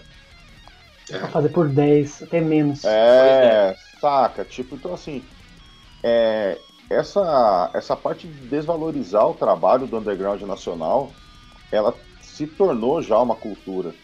Eu tava conversando com um camarada meu que ele é tatuador, tá ligado? Ele é artista plástico também. E ele tá criando bonequinho lá do Ed, tá ligado? Eu não sei o termo técnico, pra mim é bonequinho. Tá bonequinho. É. Aí, tipo, mano, ele colocou o preço, tá ligado? Da primeira peça dele já com uma margem de perda, que era exatamente para essa galera que pechincha. Só que então, cara, ao, ao, nível que chegamos, pode crer, tipo, você tem que criar um trabalho, você colocar um valor já esperando perder. Sim, sim. Sabe? Então, assim, essa cultura de pechincha, essa cultura de desvalorizar o trabalho da, né, mano? Se acomodar um Sabe, tipo, infelizmente, ela é deprimente. Ela é, sabe, é, eu acho que não tem outra palavra para colocar, cara. Eu acho que é deprimente. Sabe, é, você tem camiseta, tá ligado? Você vai lá, paga. Tipo, o cara acha que estamparia é tudo barato, tá ligado? O material é tudo barato. Tipo, você vai lá, faz uma camiseta com uma arte bacana pra caralho e tal. Aí você bota lá 45 pontos. E, mano, a sua margem já é baixa pra porra. Pode crer? Aí, mano, vem um cara e fala assim, porra, mano, faz por 30 aí, tá ligado? Você fala assim, caralho, velho. Como é que vai fazer por 30, saca? Tipo, mano, eu vou pagar pra você usar minha camiseta? É, dá, isso, sabe? Então, tipo, lógico, tem, tem umas pessoas que super valorizam também, né? Mas, cara, quando você vê que o preço é justo, sabe? Tipo, tá na média do, do padrão ali, tá funcionando, sabe? Meu, não tem essa. Então, assim, a cultura do brasileiro, não do brasileiro em si, mas a, de algumas pessoas, elas acabam mostrando para outras pessoas uma forma, tipo, meio degradante, sabe? Então, assim, às vezes uma pessoa faz um barato, tipo, a uma outra fala assim, ah, mas o fulano fez, eu acho que dá para fazer também, tá ligado? E nessa pegada ele acaba desvalorizando o trabalho de uma banda, mano. É, foi, foi, justamente por isso, cara, que nós do Underground Podcast, é um dos pilares que nos fez é, criar isso tudo, foi justamente trazer para um reconhecimento maior, embora nós sejamos pequenos ainda, mas contribuir de alguma forma para que bandas como a de vocês, como a, as outras que nós entrevistamos, que tem uma qualidade bacana, que estão batalhando, estão vocês mais ainda que começaram no meio da pandemia, estão pegando todas as intempéries, né? E fortalecer, cara, esse cenário, fortalecer as bandas individualmente, porque, cara, é o que eu sempre falo para todos, todos vocês, cara, que a gente que a gente acaba entrevistando. É uma, é uma troca de favores, cara. Uma mão lava a outra. É, para mim é interessante que vocês divulguem a banda de vocês através do meu canal e eu acabo divulgando o cenário do underground nacional, cara. É uma, é uma troca, aliás. Né? Uma mão lava a outra. Por isso que quando eu ouvi o material de vocês, eu falei, cara, vamos chamar eles, vamos. Eu, eu mantive o contato com você no Instagram, né, Igor? Isso. Eu vi você tocando lá, depois já bati um papo com você, ouvi teu som, falei, porra, meu, tá banda legal pra caralho. Eu não conhecia, ouvi, procurei conhecer vocês e estamos aqui, cara, conversando. Então, você vê, é mais um espaço, é, é, mais um material que vocês vão poder guardar da história de vocês. Pô, uma entrevista, a banda no início, vocês tinham é, pouco tempo de, de carreira. E para a gente vai ser importante porque a gente vai estar tá divulgando vocês, cara. Mais uma, uma possibilidade que a evolução nos deu, né, cara? Tipo, isso não existia anos atrás. É. Essa possibilidade, tá ligado? Que nem, tipo, mano, bandas que eu tive nunca deram entrevistas assim, sabe? Tipo, mano, quando muito mal para algum zine depois de algum show e tal, tipo, coisa muito rápida, coisa muito muito rasa, sabe? Agora, conversar mesmo, sabe, tipo, debater sobre o som, sobre como funciona, como é a cena, Sim. Sabe, tipo, como, como, é um, como é a gravação, a elaboração, a criação. Então, assim, são coisas que hoje a gente tem essa possibilidade graças a, a, ao apoio da, da internet, sabe? E isso é muito relevante, e isso ajuda pra caralho, saca? A gente vê que tem muita banda que consegue se levantar exatamente por programas igual esse, sabe? Tipo podcasts, programas de entrevistas e tal. Tem a galera que faz ao vivo. Então, assim, cara, é, é muito bacana essa possibilidade e a gente, eu agradeço o nome de todo mundo aí também, essa, essa oportunidade, tá ligado? Que vocês tavam, entrevistaram só bandas que, tipo, já tem uma relevância tão grande no cenário já, pode crer, e abrirem essa possibilidade pra gente, sabe?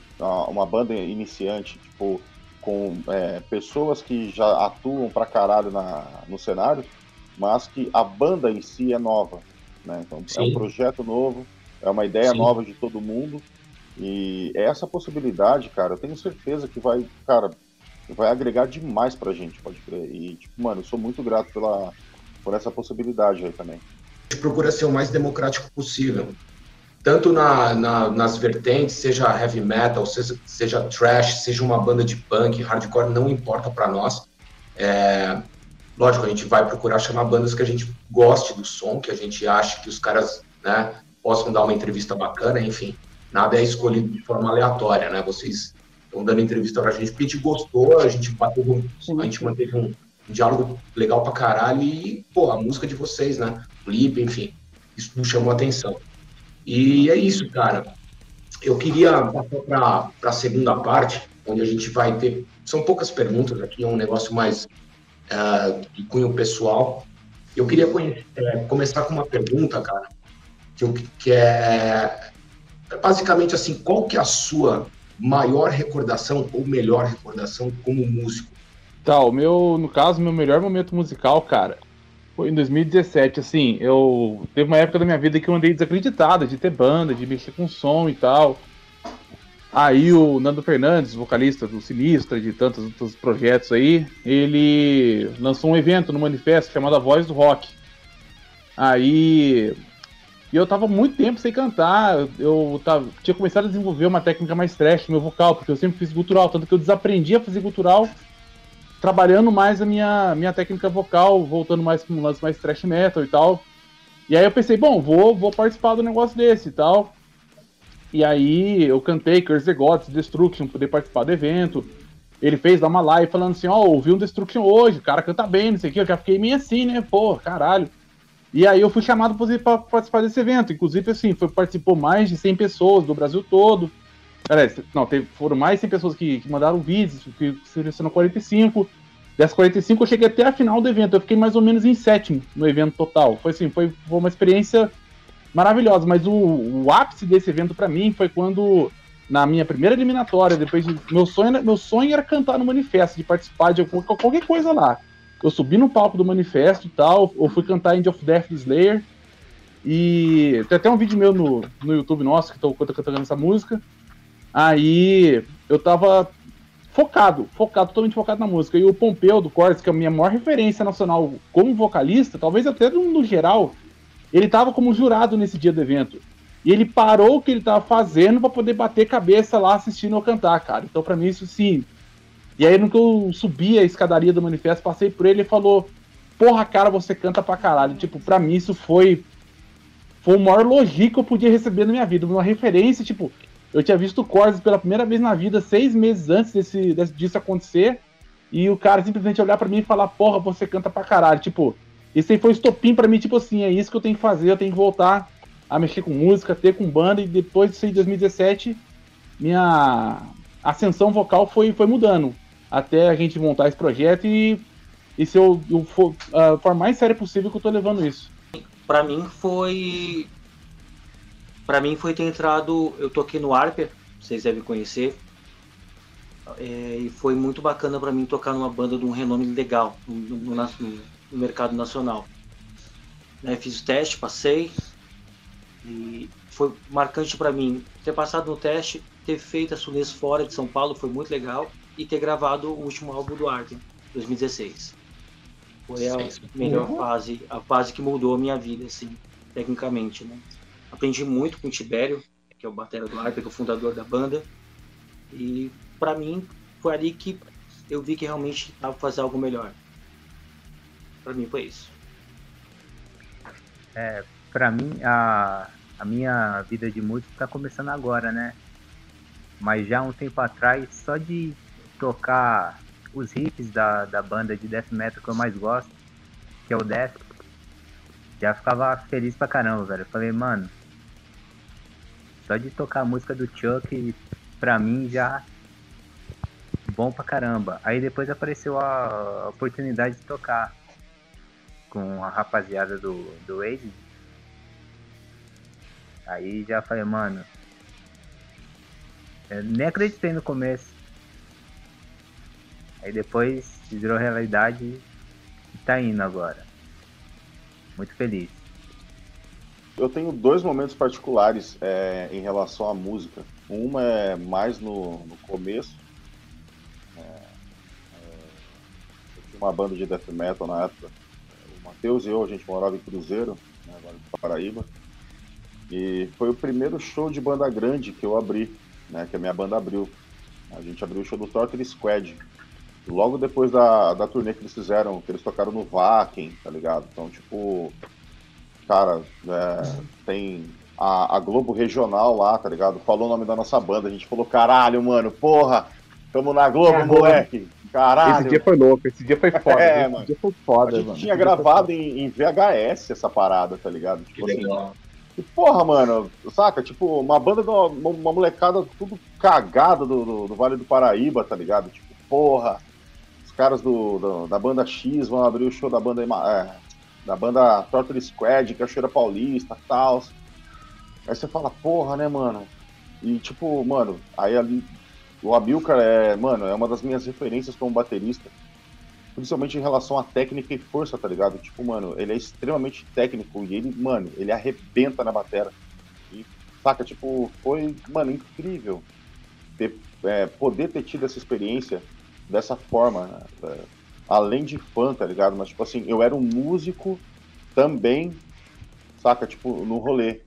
Então, assim, a minha banda também tava lá. Esse foi um momento. Esse foi o meu primeiro momento mais marcante em relação à música, né, cara? É, de tocar. O último, cara, é. Que eu tenho que falar porque, mano, foi muito foda pra mim, tá ligado? Eu tava tocando na, na Fofinho, o Joe e eu, a gente fazia parte de uma outra banda também, a gente tava tocando na Fofinho e a gente armou todo um esquema e a Fofinho é a casa de metal mais antiga de São Paulo, né? A minha mãe ia muito lá, é, ela, a, mano, a minha vida inteira ela falou de Fofinho, Fofinho, Fofinho. E, cara, o passo mais importante que eu dei na minha vida, tá ligado? Foi lá naquela porra também. Eu parei o show, no meio, tipo assim, fiz os caras pararem o show na metade, tá ligado? Pedi minha. Até então, a minha noiva, pedi minha noiva em casamento ali, tá ligado? No palco Caralho, Esse show foi louco. Esse show foi é, louco. Mano. Então, assim, tipo, o show. Mano, foi um show foda pra caralho, tá ligado? E, tipo, mano, foi um dos maiores momentos da minha vida ali, saca? E... Pois é, Mas eu também só fiz isso porque eu sabia que ela ia aceitar, mano, senão não fazia não. Se não aceitasse, você não morre. É, mano. Não, se ela não aceitasse, velho, eu fazia igual o Homem das Cavernas, tá ligado, mano? Saia puxando pelo cabelo. Não, vai sim. eu não vou matar essa vergonha aqui, não. Né, lógico, mano. E o bagulho e tava cheio, tá ligado? Então, assim, tipo, mano. Acho que esses daí foram meus dois principais momentos, tá ligado? É, na minha vida como músico, cara. É, eu queria que vocês citassem individualmente três coisas fundamentais três coisas fundamentais que o dinheiro não compra. Três coisas fundamentais que o dinheiro não compra. Cara, o dinheiro não vai comprar sua alma nunca, tá ligado? A sua essência nunca vai deixar de existir. Sabe? Tipo, a gente sabe, a gente tem histórias que mostram que, ah, mas fulano se vendeu, tal banda se vendeu e tudo mais. Tipo, mano, acaba sendo uma consequência mais pessoal saca? Tipo assim, é, é mais pra conquista de status. Mas a alma da pessoa não muda, tá ligado? O, o, eu acho que essa é a, a parte mais importante, o valor da pessoa não é comprado com dinheiro também. Né?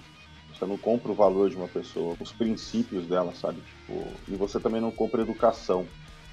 As pessoas elas podem até te respeitar mais pelo seu status social, mas isso não quer dizer que elas sejam obrigadas a serem educadas com você, tá ligado?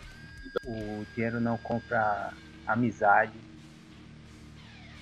não compra também, digamos, né, o, o gosto musical. E garra. Daí também não compra. Tudo coisa natural. Eu acho que o dinheiro não compra felicidade. Você vê muita gente rica, ou de rica e doente, né? Querendo se matar e o caralho e tal. Ou seja, você tem grana pra caralho. Eu não tenho, tô mais feliz que você. Né? O amor, né, cara? O amor é um sentimento, então você não compra o sentimento, né, cara? E a lealdade barra amizade, né? Você não compra amigos. Eles são porque são. Dinheiro não compra a dedicação, cara. Porque assim, o quanto você acredita em você, o quanto você sente que você só pode ser melhor, pode ser assim, sabe? Você pode ser sempre mais do que você é, independente de você precisar de dinheiro para isso, de sabe assim, você quanto mais você acredita no que você faz, no que você é, no como você exprime o que você quer ser, isso para mim não, não há dinheiro que compre, porque assim, até comigo mesmo, eu venho numa ascensão profissional muito boa, porque eu sempre vivi estagnado numa situação que, sabe assim, que não importava que eu ganhasse pouco, mas ah, para mim eu tava numa situação que eu queria estar. Mas isso, conforme eu resolvi, eu pensei, não, eu posso crescer, eu posso ser observado, eu posso ser melhor do que eu sou. E isso tem acontecido de uma forma assim que eu tô ficando até, até assustado, assim, as oportunidades da minha vida estão mudando, estão acontecendo, porque eu acreditei em mim. Então, assim, a dedicação que você tem que ter com você, para mim é primordial para você poder crescer na vida. Isso não depende de dinheiro, depende de você. Sim, sem dúvida o amor, cara, o amor no que você faz, no que você. nas pessoas, assim, sabe? Infelizmente a gente vive num mundo muito de aparência, né, cara? Num mundo assim onde você você constrói aquilo que você acha que é bom para você na base do dinheiro e não é, cara. Quando você vê aquilo é uma coisa que se tornou totalmente supérflua, que ela simplesmente deixou de, de ser porque você achou que o dinheiro iria colocar aquilo na sua vida e iria ser aquilo para sempre. Isso não é, isso, isso se refere, como eu falei, ao lado pessoal, ao lado musical.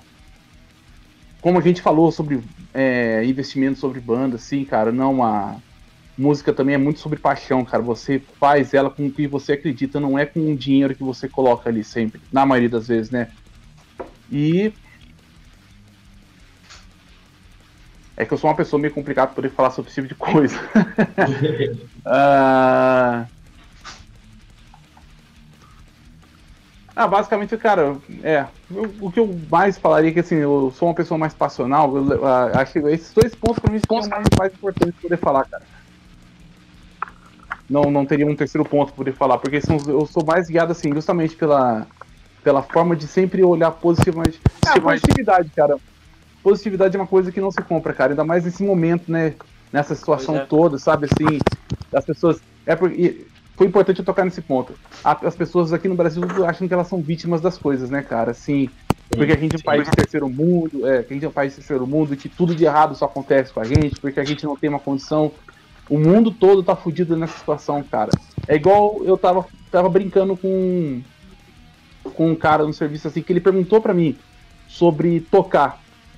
Aí eu falei para ele assim, para mim não adianta nada ter um milhão de reais hoje e não ter o que fazer não ter para onde uhum. viajar, não ter para onde fazer isso. Então, assim, o dinheiro não compra esse tipo de coisa, mas você tem que acreditar que você, no momento, vai poder estar tá vivendo isso, que isso tudo é passageiro, cara. Tudo na vida é passageiro, mas é sempre olhar pra frente.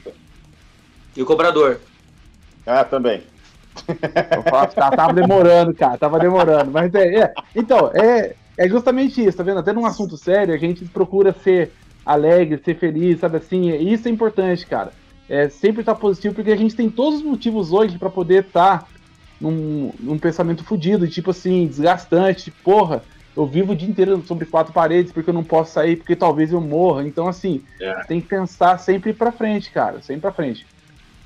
Uh, Isso talvez seja uma coisa individual, pode ser que seja um sentimento coletivo também, mas eu queria saber o que, que vocês esperam que as pessoas. Qual é a reação que vocês esperam que as pessoas tenham quando ouvir o próximo EP de vocês? Tomar cerveja e sair dando porrada nos amigos. Literalmente. Mano, é, é, é acho que esse é o sentimento mútuo nosso, cara. É é, isso. É verdade. Sabe, assim, sabe o que que. Tipo, cara, tem um lance. É, e isso eu carrego comigo desde sempre, sabe? É, eu queria conseguir. Tipo, eu tocando bateria, tocando a, a, as músicas da minha banda, e eu consegui estar tá agitando o som delas. Tipo assim, cara, eu acho que isso deve acontecer com a maioria dos músicos, tá ligado? Mas, tipo. Sabe aquela sensação de que você queria estar. Tá, ao invés de estar tá tocando, você estar no público para poder agitar o som que você fez? Sim. Saca? Então, assim, e tipo, mano, eu, sou, eu sempre fui o cara do moche, tá ligado? Eu sempre fui o cara da, da porrada, saca? Então, tipo, mano, a minha vida sempre foi essa. E, cara, mano, não tem interação mais foda do que o moche, tá ligado? Porque ali, mano, você tá.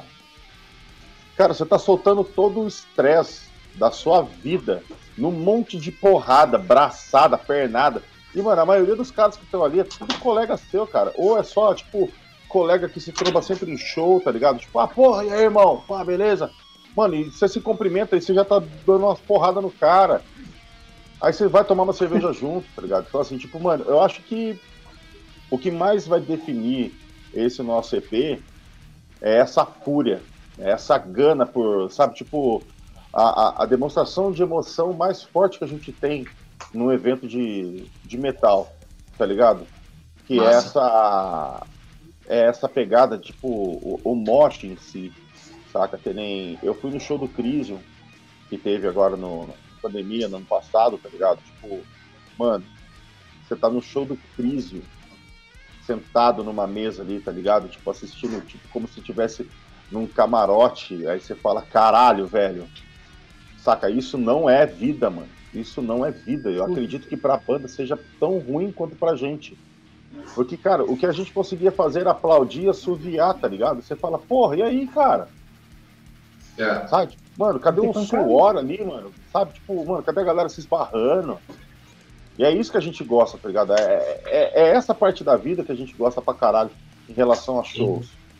Por causa da pandemia, de ter ficado restrito em casa, essas pequenas coisas, cara, de você ir num evento que às vezes talvez tinha tantos disponíveis, e ah, eu não vou em um, não vou em outro, mas vou num terceiro.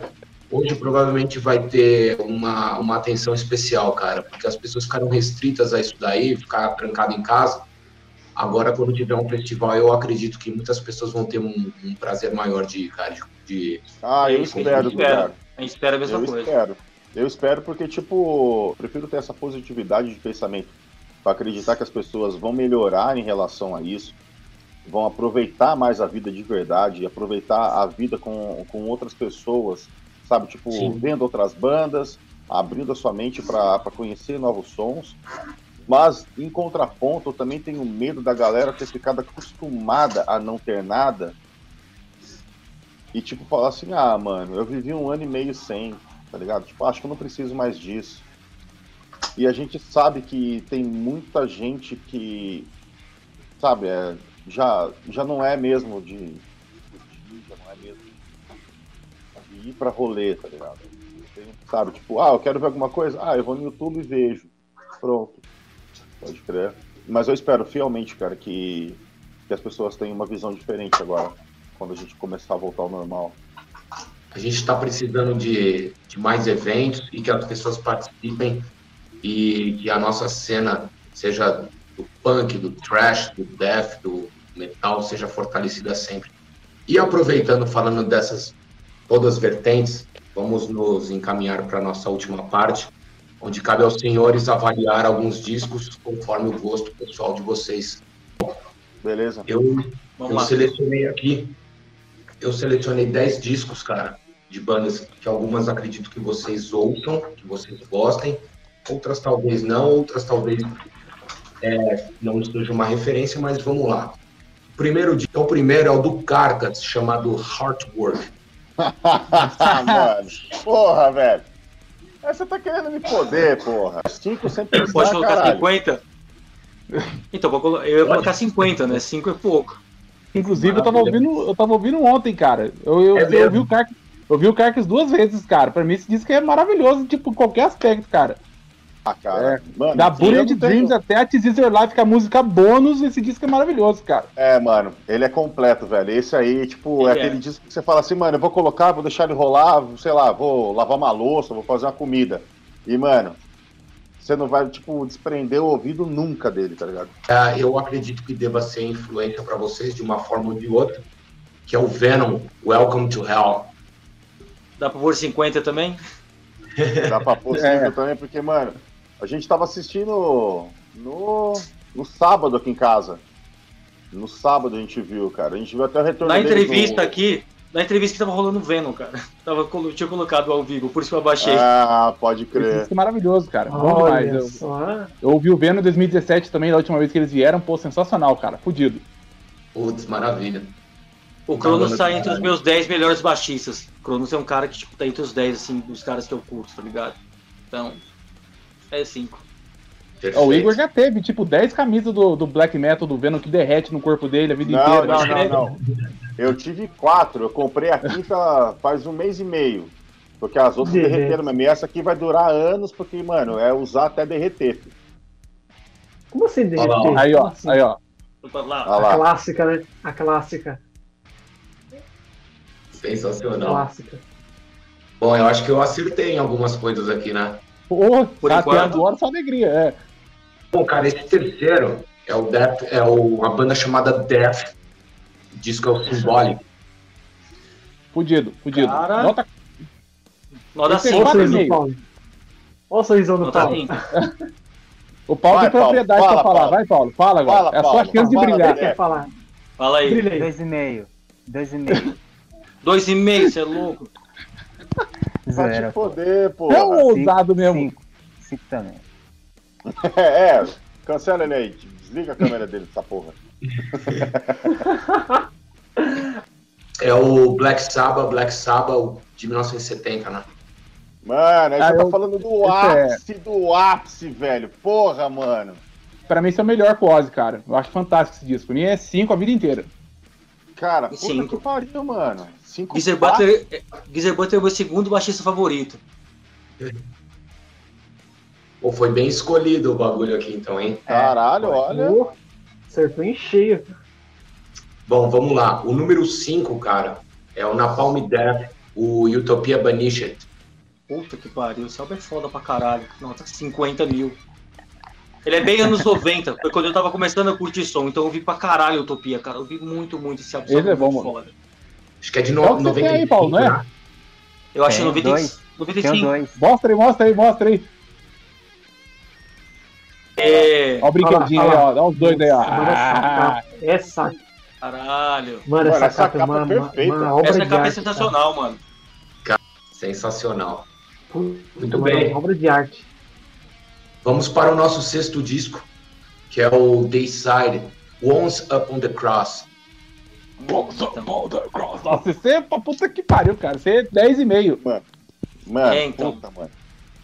Eu com o Igor, a gente. Ó, de, banda, de banda de death metal, é, cara, o Crisium pra mim é a, maior, a mais relevante porque, cara, eu acompanho os caras desde, desde o início, tá ligado? A gente teve muito contato, é, tudo quanto é show, eu tô, sabe? Então, assim, é, é tem um lance de, de, de, coleguismo ali, tá? Sabe? Então, assim, é, são caras que, mano, você vê que eles apoiam mesmo as pessoas. Mano, só que tipo, o Dayside, pra mim, é a maior referência de todas do Death Metal, tá ligado? Tipo, cara, Steve Nash aí como baterista, tá ligado? Tipo, mano, ali você vê que é a, a nítida expressão de suor e sangue para criar, tá ligado? Então, assim, cara, pra, de, de internacional, o Dayside pra mim é melhor, tá ligado? E o, o Matheus e eu, a gente tem umas histórias particulares com com o Dayside, tá ligado? Então, pra gente ainda pesa mais um pouco exatamente por isso. Nossa. O Dayside é a única banda da, do, dos caras da banda que eu não gosto. Eu não sou fã de Dayside. Eu respeito muito o trabalho, gosto, acho o Elemento um cara bacana e tal, mas eu não gosto de Dayside. É que o Joe é revoltado porque ele não morreu com 33 anos até hoje. É, isso é verdade. é, cara, porque como eu te falei, eu sou um cara dos anos 90. Cara, quando eu peguei a Rock Brigade, vi aquele cara que falou que ia morrer com 33, eu falei, caralho, mano. Vai morrer esse porra. Ele não morreu, velho. Eu fiquei puto pra caralho. Fiquei puto pra caralho. Então, ou seja, dois e meio pro Os Poder Cross. e você, Paulo? Paulo deu cinco, é, né? E é também. É, cinco também. E também a. Eu acho que é a capa mais bonita. Linda. Ah, mano. É, sem dúvida. As cores, né? Porra, mano. Esse, esse sétimo disco, cara, é o Chaos AD do Sepultura. Mano. Sensacional. Sensacional. Eu vou, eu vou falar que é, eu sou fã do Sepultura até o Chaos. É um herege. Depois, é um herege. Eu não gosto depois, sabe? Tipo, é, eu acho que, principalmente o Eloy, é, que é o que tá mais tempo depois que o Igor saiu, mano, ele é absurdamente foda, cara, tá ligado? Tipo, mano, é, é, é um respeito e admiração gigantesco pelo Eloy. Ele consegue preencher cada lacuna de cada música, tá ligado? Mano, não tem um ponto de. Não tem um segundo de música que não tenha algo de bateria, tá ligado? Só que eu acho que tem coisa demais também. Ele tem muita influência de tudo. E às vezes parece que todas as influências estão calhando dentro das músicas. Entendi. Eu não sou fã, eu gosto mais da, da pegada raiz mesmo do, do Sepultura. No entanto, o Roots já é um disco que começo, tipo, ele já saiu da, da de, uma, de uma linha razoável, começou a ter muito, muita coisa para experimentar. E eu já não, já não curti, tá ligado? Então, tipo, já foi um lance que eu já deixei, já abri um pouco de mão. Falei, porra, tá. É tipo um disco que você tem na coleção só por ter, tá ligado? Mas, tipo, não é algo que, que me atraia. Mas, mano, o Chaos AD pra mim é 5 de cima e embaixo, filho. Do que vem até onde vai. Pra mim é 3. Pra o mim é 2,5. O Chaos AD é, é aquele lance que a gente tá falando de novo dos anos 90, né? Acho que é o primeiro álbum de banda nacional que eu vi, assim, que você pega os clipes que rolavam muito da MTV, do que Resiste, Territory, caralho, aquilo marcou a, a minha adolescência, né, cara? O, o Sepultura, para mim, é igual o Motorhead, o Kiss, o, Kiss, o Ramones e o Black Sabbath. Eu gosto de todos os álbuns, de todas as formações. Então esse álbum é nota 5. Pra mim, como eu falei, ele é nota 2, 2,5. Assim, se você perguntasse pra mim quando eu tinha 15 anos, que eu conheci o Sepultura através do KZD, eu falaria assim, nossa, é o melhor disco da vida. Até eu conhecer do Arise pra trás. E aí, assim, depois a, o meu ouvido foi adaptando a, a como Sepultura soava. E pra mim, para mim, Sepultura morreu no Arise, cara. Assim, eu gosto de Sepultura, aquele negócio mais. Mais, sabe assim, mais trechão, mais assim, com aquela veia mais, mais bruta, assim. Eu acho que assim, eles minimizaram o som, priorizando mais um pouco mais de groove, assim, né? Não, não, não nego nada do mérito que o disco teve, mas pra, musicalmente, para mim, hoje ele representa muito pouco. É um disco que eu nem escuto. Eu, eu nem lembro a última vez que eu parei para poder ouvir o. E eu tinha ele LP até dois anos atrás, eu tinha ele em disco em casa. Acabei vendendo, justamente por nem ouvir. Mas do Horizon pra trás, aí, para mim, qualquer um deles é 5. Mas o Case ID pra mim é 2,5 e daí pra frente, passo batido. Vamos pro próximo? Bora. Bora. Eu imagino que essa banda aqui não tenha influenciado vocês, acho que de nenhuma forma, porém, tanto a banda quanto o disco teve uma relevância muito importante no meio musical mundial, que é o Nevermind do Nirvana. Pra mim é zero. Também não. Eu ouvi bastante é... nos anos 90. Não tinha como não ouvir, dois, todo mundo ouvia esse álbum. pela história, mas eu não ouvi. É dois pela história, mas não. É, então, eu ouvi, e assim. Eu ouvi é... bastante. Eu ouvi também tal. Não ouvi bastante, mas eu ouvi. É... Cara, é até um lance que eu tava conversando com a, com a minha esposa esses dias, tá ligado? O lance do, do Nirvana. Cara, da forma deles, eles foram revolucionários, tá ligado? Não.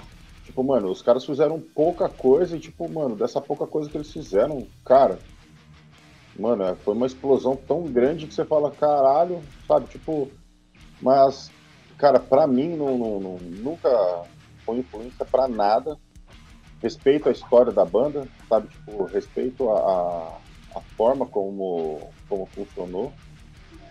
Não respeito muito o Kurt, porque, mano, ele conseguiu ser babaca em todas as formas que ele pôde, tá ligado? Então, sabe? E, tipo, pra nós brasileiros ainda foi pior, tá ligado? Porque, tipo, mano, nem o show na, na no Hollywood Rock ele conseguiu, né, mano? O cara. Sim. Sabe, tipo, ele literalmente, mano, cagou pro brasileiro. Então, assim. Total. Eu acho que eu dou zero, cara. Sabe, eu daria, eu dou mais nota para pro público, sabe, que de certa forma ele, ele toda a música atinge uma gama de pessoas, tá ligado? E a, a música deles atingiu uma gama histórica de pessoas, tá ligado? Tipo, e atinge, muito, né? muito do grunge ser tão grande foi graças a eles, de fato, né? Porque, tipo, você pega o, o Soundgarden, Alice, o Alice in Chains, outras bandas do cenário underground, embora eu não, não colocaria o Alice in Chains como, como grunge. Nem o Soundgarden. Porque, porque, mano, eu adoro o, Alice in Chains, mas assim, cara, pro grunge, eles foram a banda. Então eles tiveram um, é uma relevância gigantesca, tá ligado? Então, pelo uhum. público, mano, eu até daria cinco, tá ligado? Por quesito fã e tudo mais. Mas pra banda em si, cara, não, nada. Zero é o mesmo. Eu, eu tô ouvindo atualmente por um motivo óbvio que o Igor sabe, ou eu acho que não. Eu tenho um filho de 17 anos e ele começou a curtir metal, né? E a banda favorita dele é o Nirvana. Então ele ouve Nirvana o dia inteiro. O dia inteiro. Tá ligado? Eu é, que ele ouça. normal, né, velho? Que é normal, normal para ele. Então, assim, nunca falei, meu, isso aí, meu, ouve, bacana, começa em algum lugar, é começa aí, é escola, sabe? É... Gosto do Alice in Chains, gosto do Soundgarden, mas a banda favorita dele é o Nirvana. E pra mim tá tudo ok. Como banda, nota 2. Essa, o nono disco, cara, eu acho que também não deve ter sido influência nenhuma para vocês, porém teve uma relevância grande. Foi uma das bandas que fez turnês absurdamente enormes. E a banda é o Guns N' Roses, o GNR Lies, ou GNR Lies. Ah, cara, eu não gosto de nada, não, não curto nada, tá ligado? Tipo, eu acho, velho, eu acho que ruim ainda é pouco, tá ligado? Tipo, não é querendo ser extremo, ah, o Igor é truzão e tal. Não, não é, mano. Simplesmente eu não gostei quando eu ouvi a primeira vez, tá ligado? Tipo, mano, você tá tocando num barzinho, tá tocando num rolê, cara, beleza, tá tocando, mas, tipo, não Sim. me chama atenção. Não critico, tá ligado? Mas, tipo assim, mano, a minha esposa adora, inclusive tem um. Tem vinil aqui até do, do Guns e tal. E, tipo, cara, Pra mim, Guns N' Roses é uma banda que, se não existisse, não faria falta, tá ligado? Zero. É, pra mim, pra mim, no caso, é, é nota. Se tiver um negativo na vida, seria pro Guns N' Roses, tipo, menos 50. Os caras sabem a versão que eu tenho dessa banda. Eu, assim, quando eu, quando eu era criança, na época, assim, igual, igual o Igor falou do meu pai, meu pai tem uma coleção vasta, inclusive tem esse abençoado da SLP, tem lá em casa, esse Guns N' Roses Live lá. O... A primeira vez que eu tive contato com Guns N' Roses foi o Appetite for Destruction, uma fitinha cassete, porque a vida inteira é falado de Guns N' Roses, tá, tá, tá, tá. Eu ouvi aquilo a fita inteira, virei a fita, e eu com aquela cara, eu com, sei lá, 10 anos, eu... Que merda, cara. Que merda. Inclusive, esse tempo, assim, toda vez que alguma banda toca Guns N' Roses num bar, eu levanto e vou embora, cara. Eu não, não aguento, não aguento. Assim, é uma banda que eu realmente não. Eu tenho uma versão, cara. Pra mim, musicalmente, não tem diz nada. Cara, tem aço. Na, é literalmente ácido. É a banda que eu. Nossa. realmente, se os caras falassem hoje acabou, eu, ó. Puta, cara, no meu caso é o Oasis, cara. Eu odeio o Oasis. É, é, então, imagina o seu ódio. O meu é vezes 10. Puta, cara, como eu odeio esse cara, velho. Puta, aquilo é repugnante demais. Aquilo pra mim, se estiver tocando também, é que nem você, eu vou embora, bro. É, é isso mesmo. Qual que o Paulo tá falou aí? YouTube. Quem? O, jo, o ah. Joy? que tem? Ah, eu. Não. Cara, o Paulo putz. falou que o tio pra ele não presta. Ah, pra mim também não, cara. Puta odeio também. Pra mim também não. É um lixo. Vamos lá. Um lixo. Vamos lá. O, o, o Guns N' Roses, cara, é, eu não vou falar que eu, eu gosto, e eu gosto mesmo. Não ouço mais hoje, mas eu gosto. Fez parte também do lance dos anos 90. Use Illusion 1 e 2 e tal. É, ouvi bastante. Então, assim, eu, eu não sou um cara de negar coisas que eu já ouvi, tá ligado? Claro, claro. cara tudo, não, não gosto, porque o cara ouviu pra caralho, depois fica pagando de louco, ah, eu nunca gostei. eu acho legal, gosto do Overlord 1 e 2. A Appetite for Destruction eu acho bem legal também. Cara, e fez. É, os anos 90 foram bem legais com os outros também. Eu dou nota 4. Perfeito. Vamos lá, essa, essa última banda aqui, cara, uh, inclusive muitas bandas que eu conversei aqui, os caras citaram como uma das influências, não diretamente sobre a música deles, mas talvez essa banda tenha introduzido eles à, à música, né? Que é o Kiss, o disco Creatures of the Night. Ah, maravilhoso, maravilhoso, maravilhoso. É, cara, talvez. Demais, velho. Talvez o disco do Kiss que eu mais ouça, cara. Meu pai é apaixonado. Tem uns 3, 4 versões dele em casa, esse disco que você teve, e eu tenho camiseta. Esse disco é maravilhoso, cara. Eric Carr arrebenta esse disco, cara. Ele é Nossa, lindo é demais. Fato, mano. Fato. O Eric Carr ali tá voando, mano. Porra. Ah, cara, eu, cara, Kiss pra mim é foda, mano. Tipo, eu curto pra porra, tá ligado? Tipo, eu, eu, eu, gostei primeiro por causa do visual, né? Claro, tipo, um negócio que chama atenção pra porra. Sabe? Você fala, caralho, mano, aquilo lá era um espetáculo, literalmente, tá ligado? E, tipo, mano, o Kiss é uma banda que te faz viajar pra porra, tá ligado? E, tipo, é uma banda legal pra caralho de curtir. É. O show é maravilhoso. É uma, banda, é uma banda legal de curtir. E, tipo, de, de, qualquer âmbito que você fale, tá ligado? Tipo, as músicas são legais. É... Ah, ah, mas o que é comercial pra caralho. Mano, é mesmo, e os caras nunca negaram, tá ligado? Tipo, foda-se. É o som dele daí. É, saca? E, mas, mano, tipo, pirotecnia pra caralho no show dos caras, mano. É, tipo, mano, os caras se penduram, os caras fazem uma caralhada de coisa. Ele tá sempre, né? Os caras, os caras faziam isso, mano, lá em 80, você fala, porra, mano. É tá ligado? Tipo, quando muito tinha alguns fogos, quando acabava algum festival, algum show, tá ligado? Mano, os caras botavam isso no palco, tá ligado? Tipo, mano, um negócio Exatamente. assim, porra. Final da Rock and Roll Night mano. lá, mano, isso é louco, é Exatamente, Só tá ligado? Tiro, porrada de bomba. é louco. O, o próprio clipe é muito louco, né, velho? O próprio videoclipe é muito, muito cabuloso. Tem uma historinha toda, né? Tem eu gosto de músicas do Kiss, eu não gosto de álbuns completos do Kiss, né? Eu vi o Kiss acho duas vezes ao vivo, sensacional, o show é fantástico. É, então eu gosto de músicas, assim, eu faço várias coletâneas do Kiss, do começo até os últimos álbuns. Mas esse álbum é um álbum bacana, o Critics, então eu dou nota 4 para ele. Eu, Vocês, não curto, eu não curto Kiss. Ser legal, vou dar um 2 pra ser legal, vou dar um 2. Esse cara é melhor de todos, né? Legal. ok, você tira o chapéu. Nossa. Eu queria que vocês deixassem uma palavra para a gente finalizar aqui. É, eu já de antemão agradeço muito de coração por terem disponibilizado esse tempo conosco. Foram duas horas e doze de papo. Para mim foi um imenso prazer conhecer vocês, embora virtualmente, mas agora eu conheço vocês, conheço a banda que eu ouvi, que eu achei do caralho. E eu espero que em breve a gente possa conversar de novo.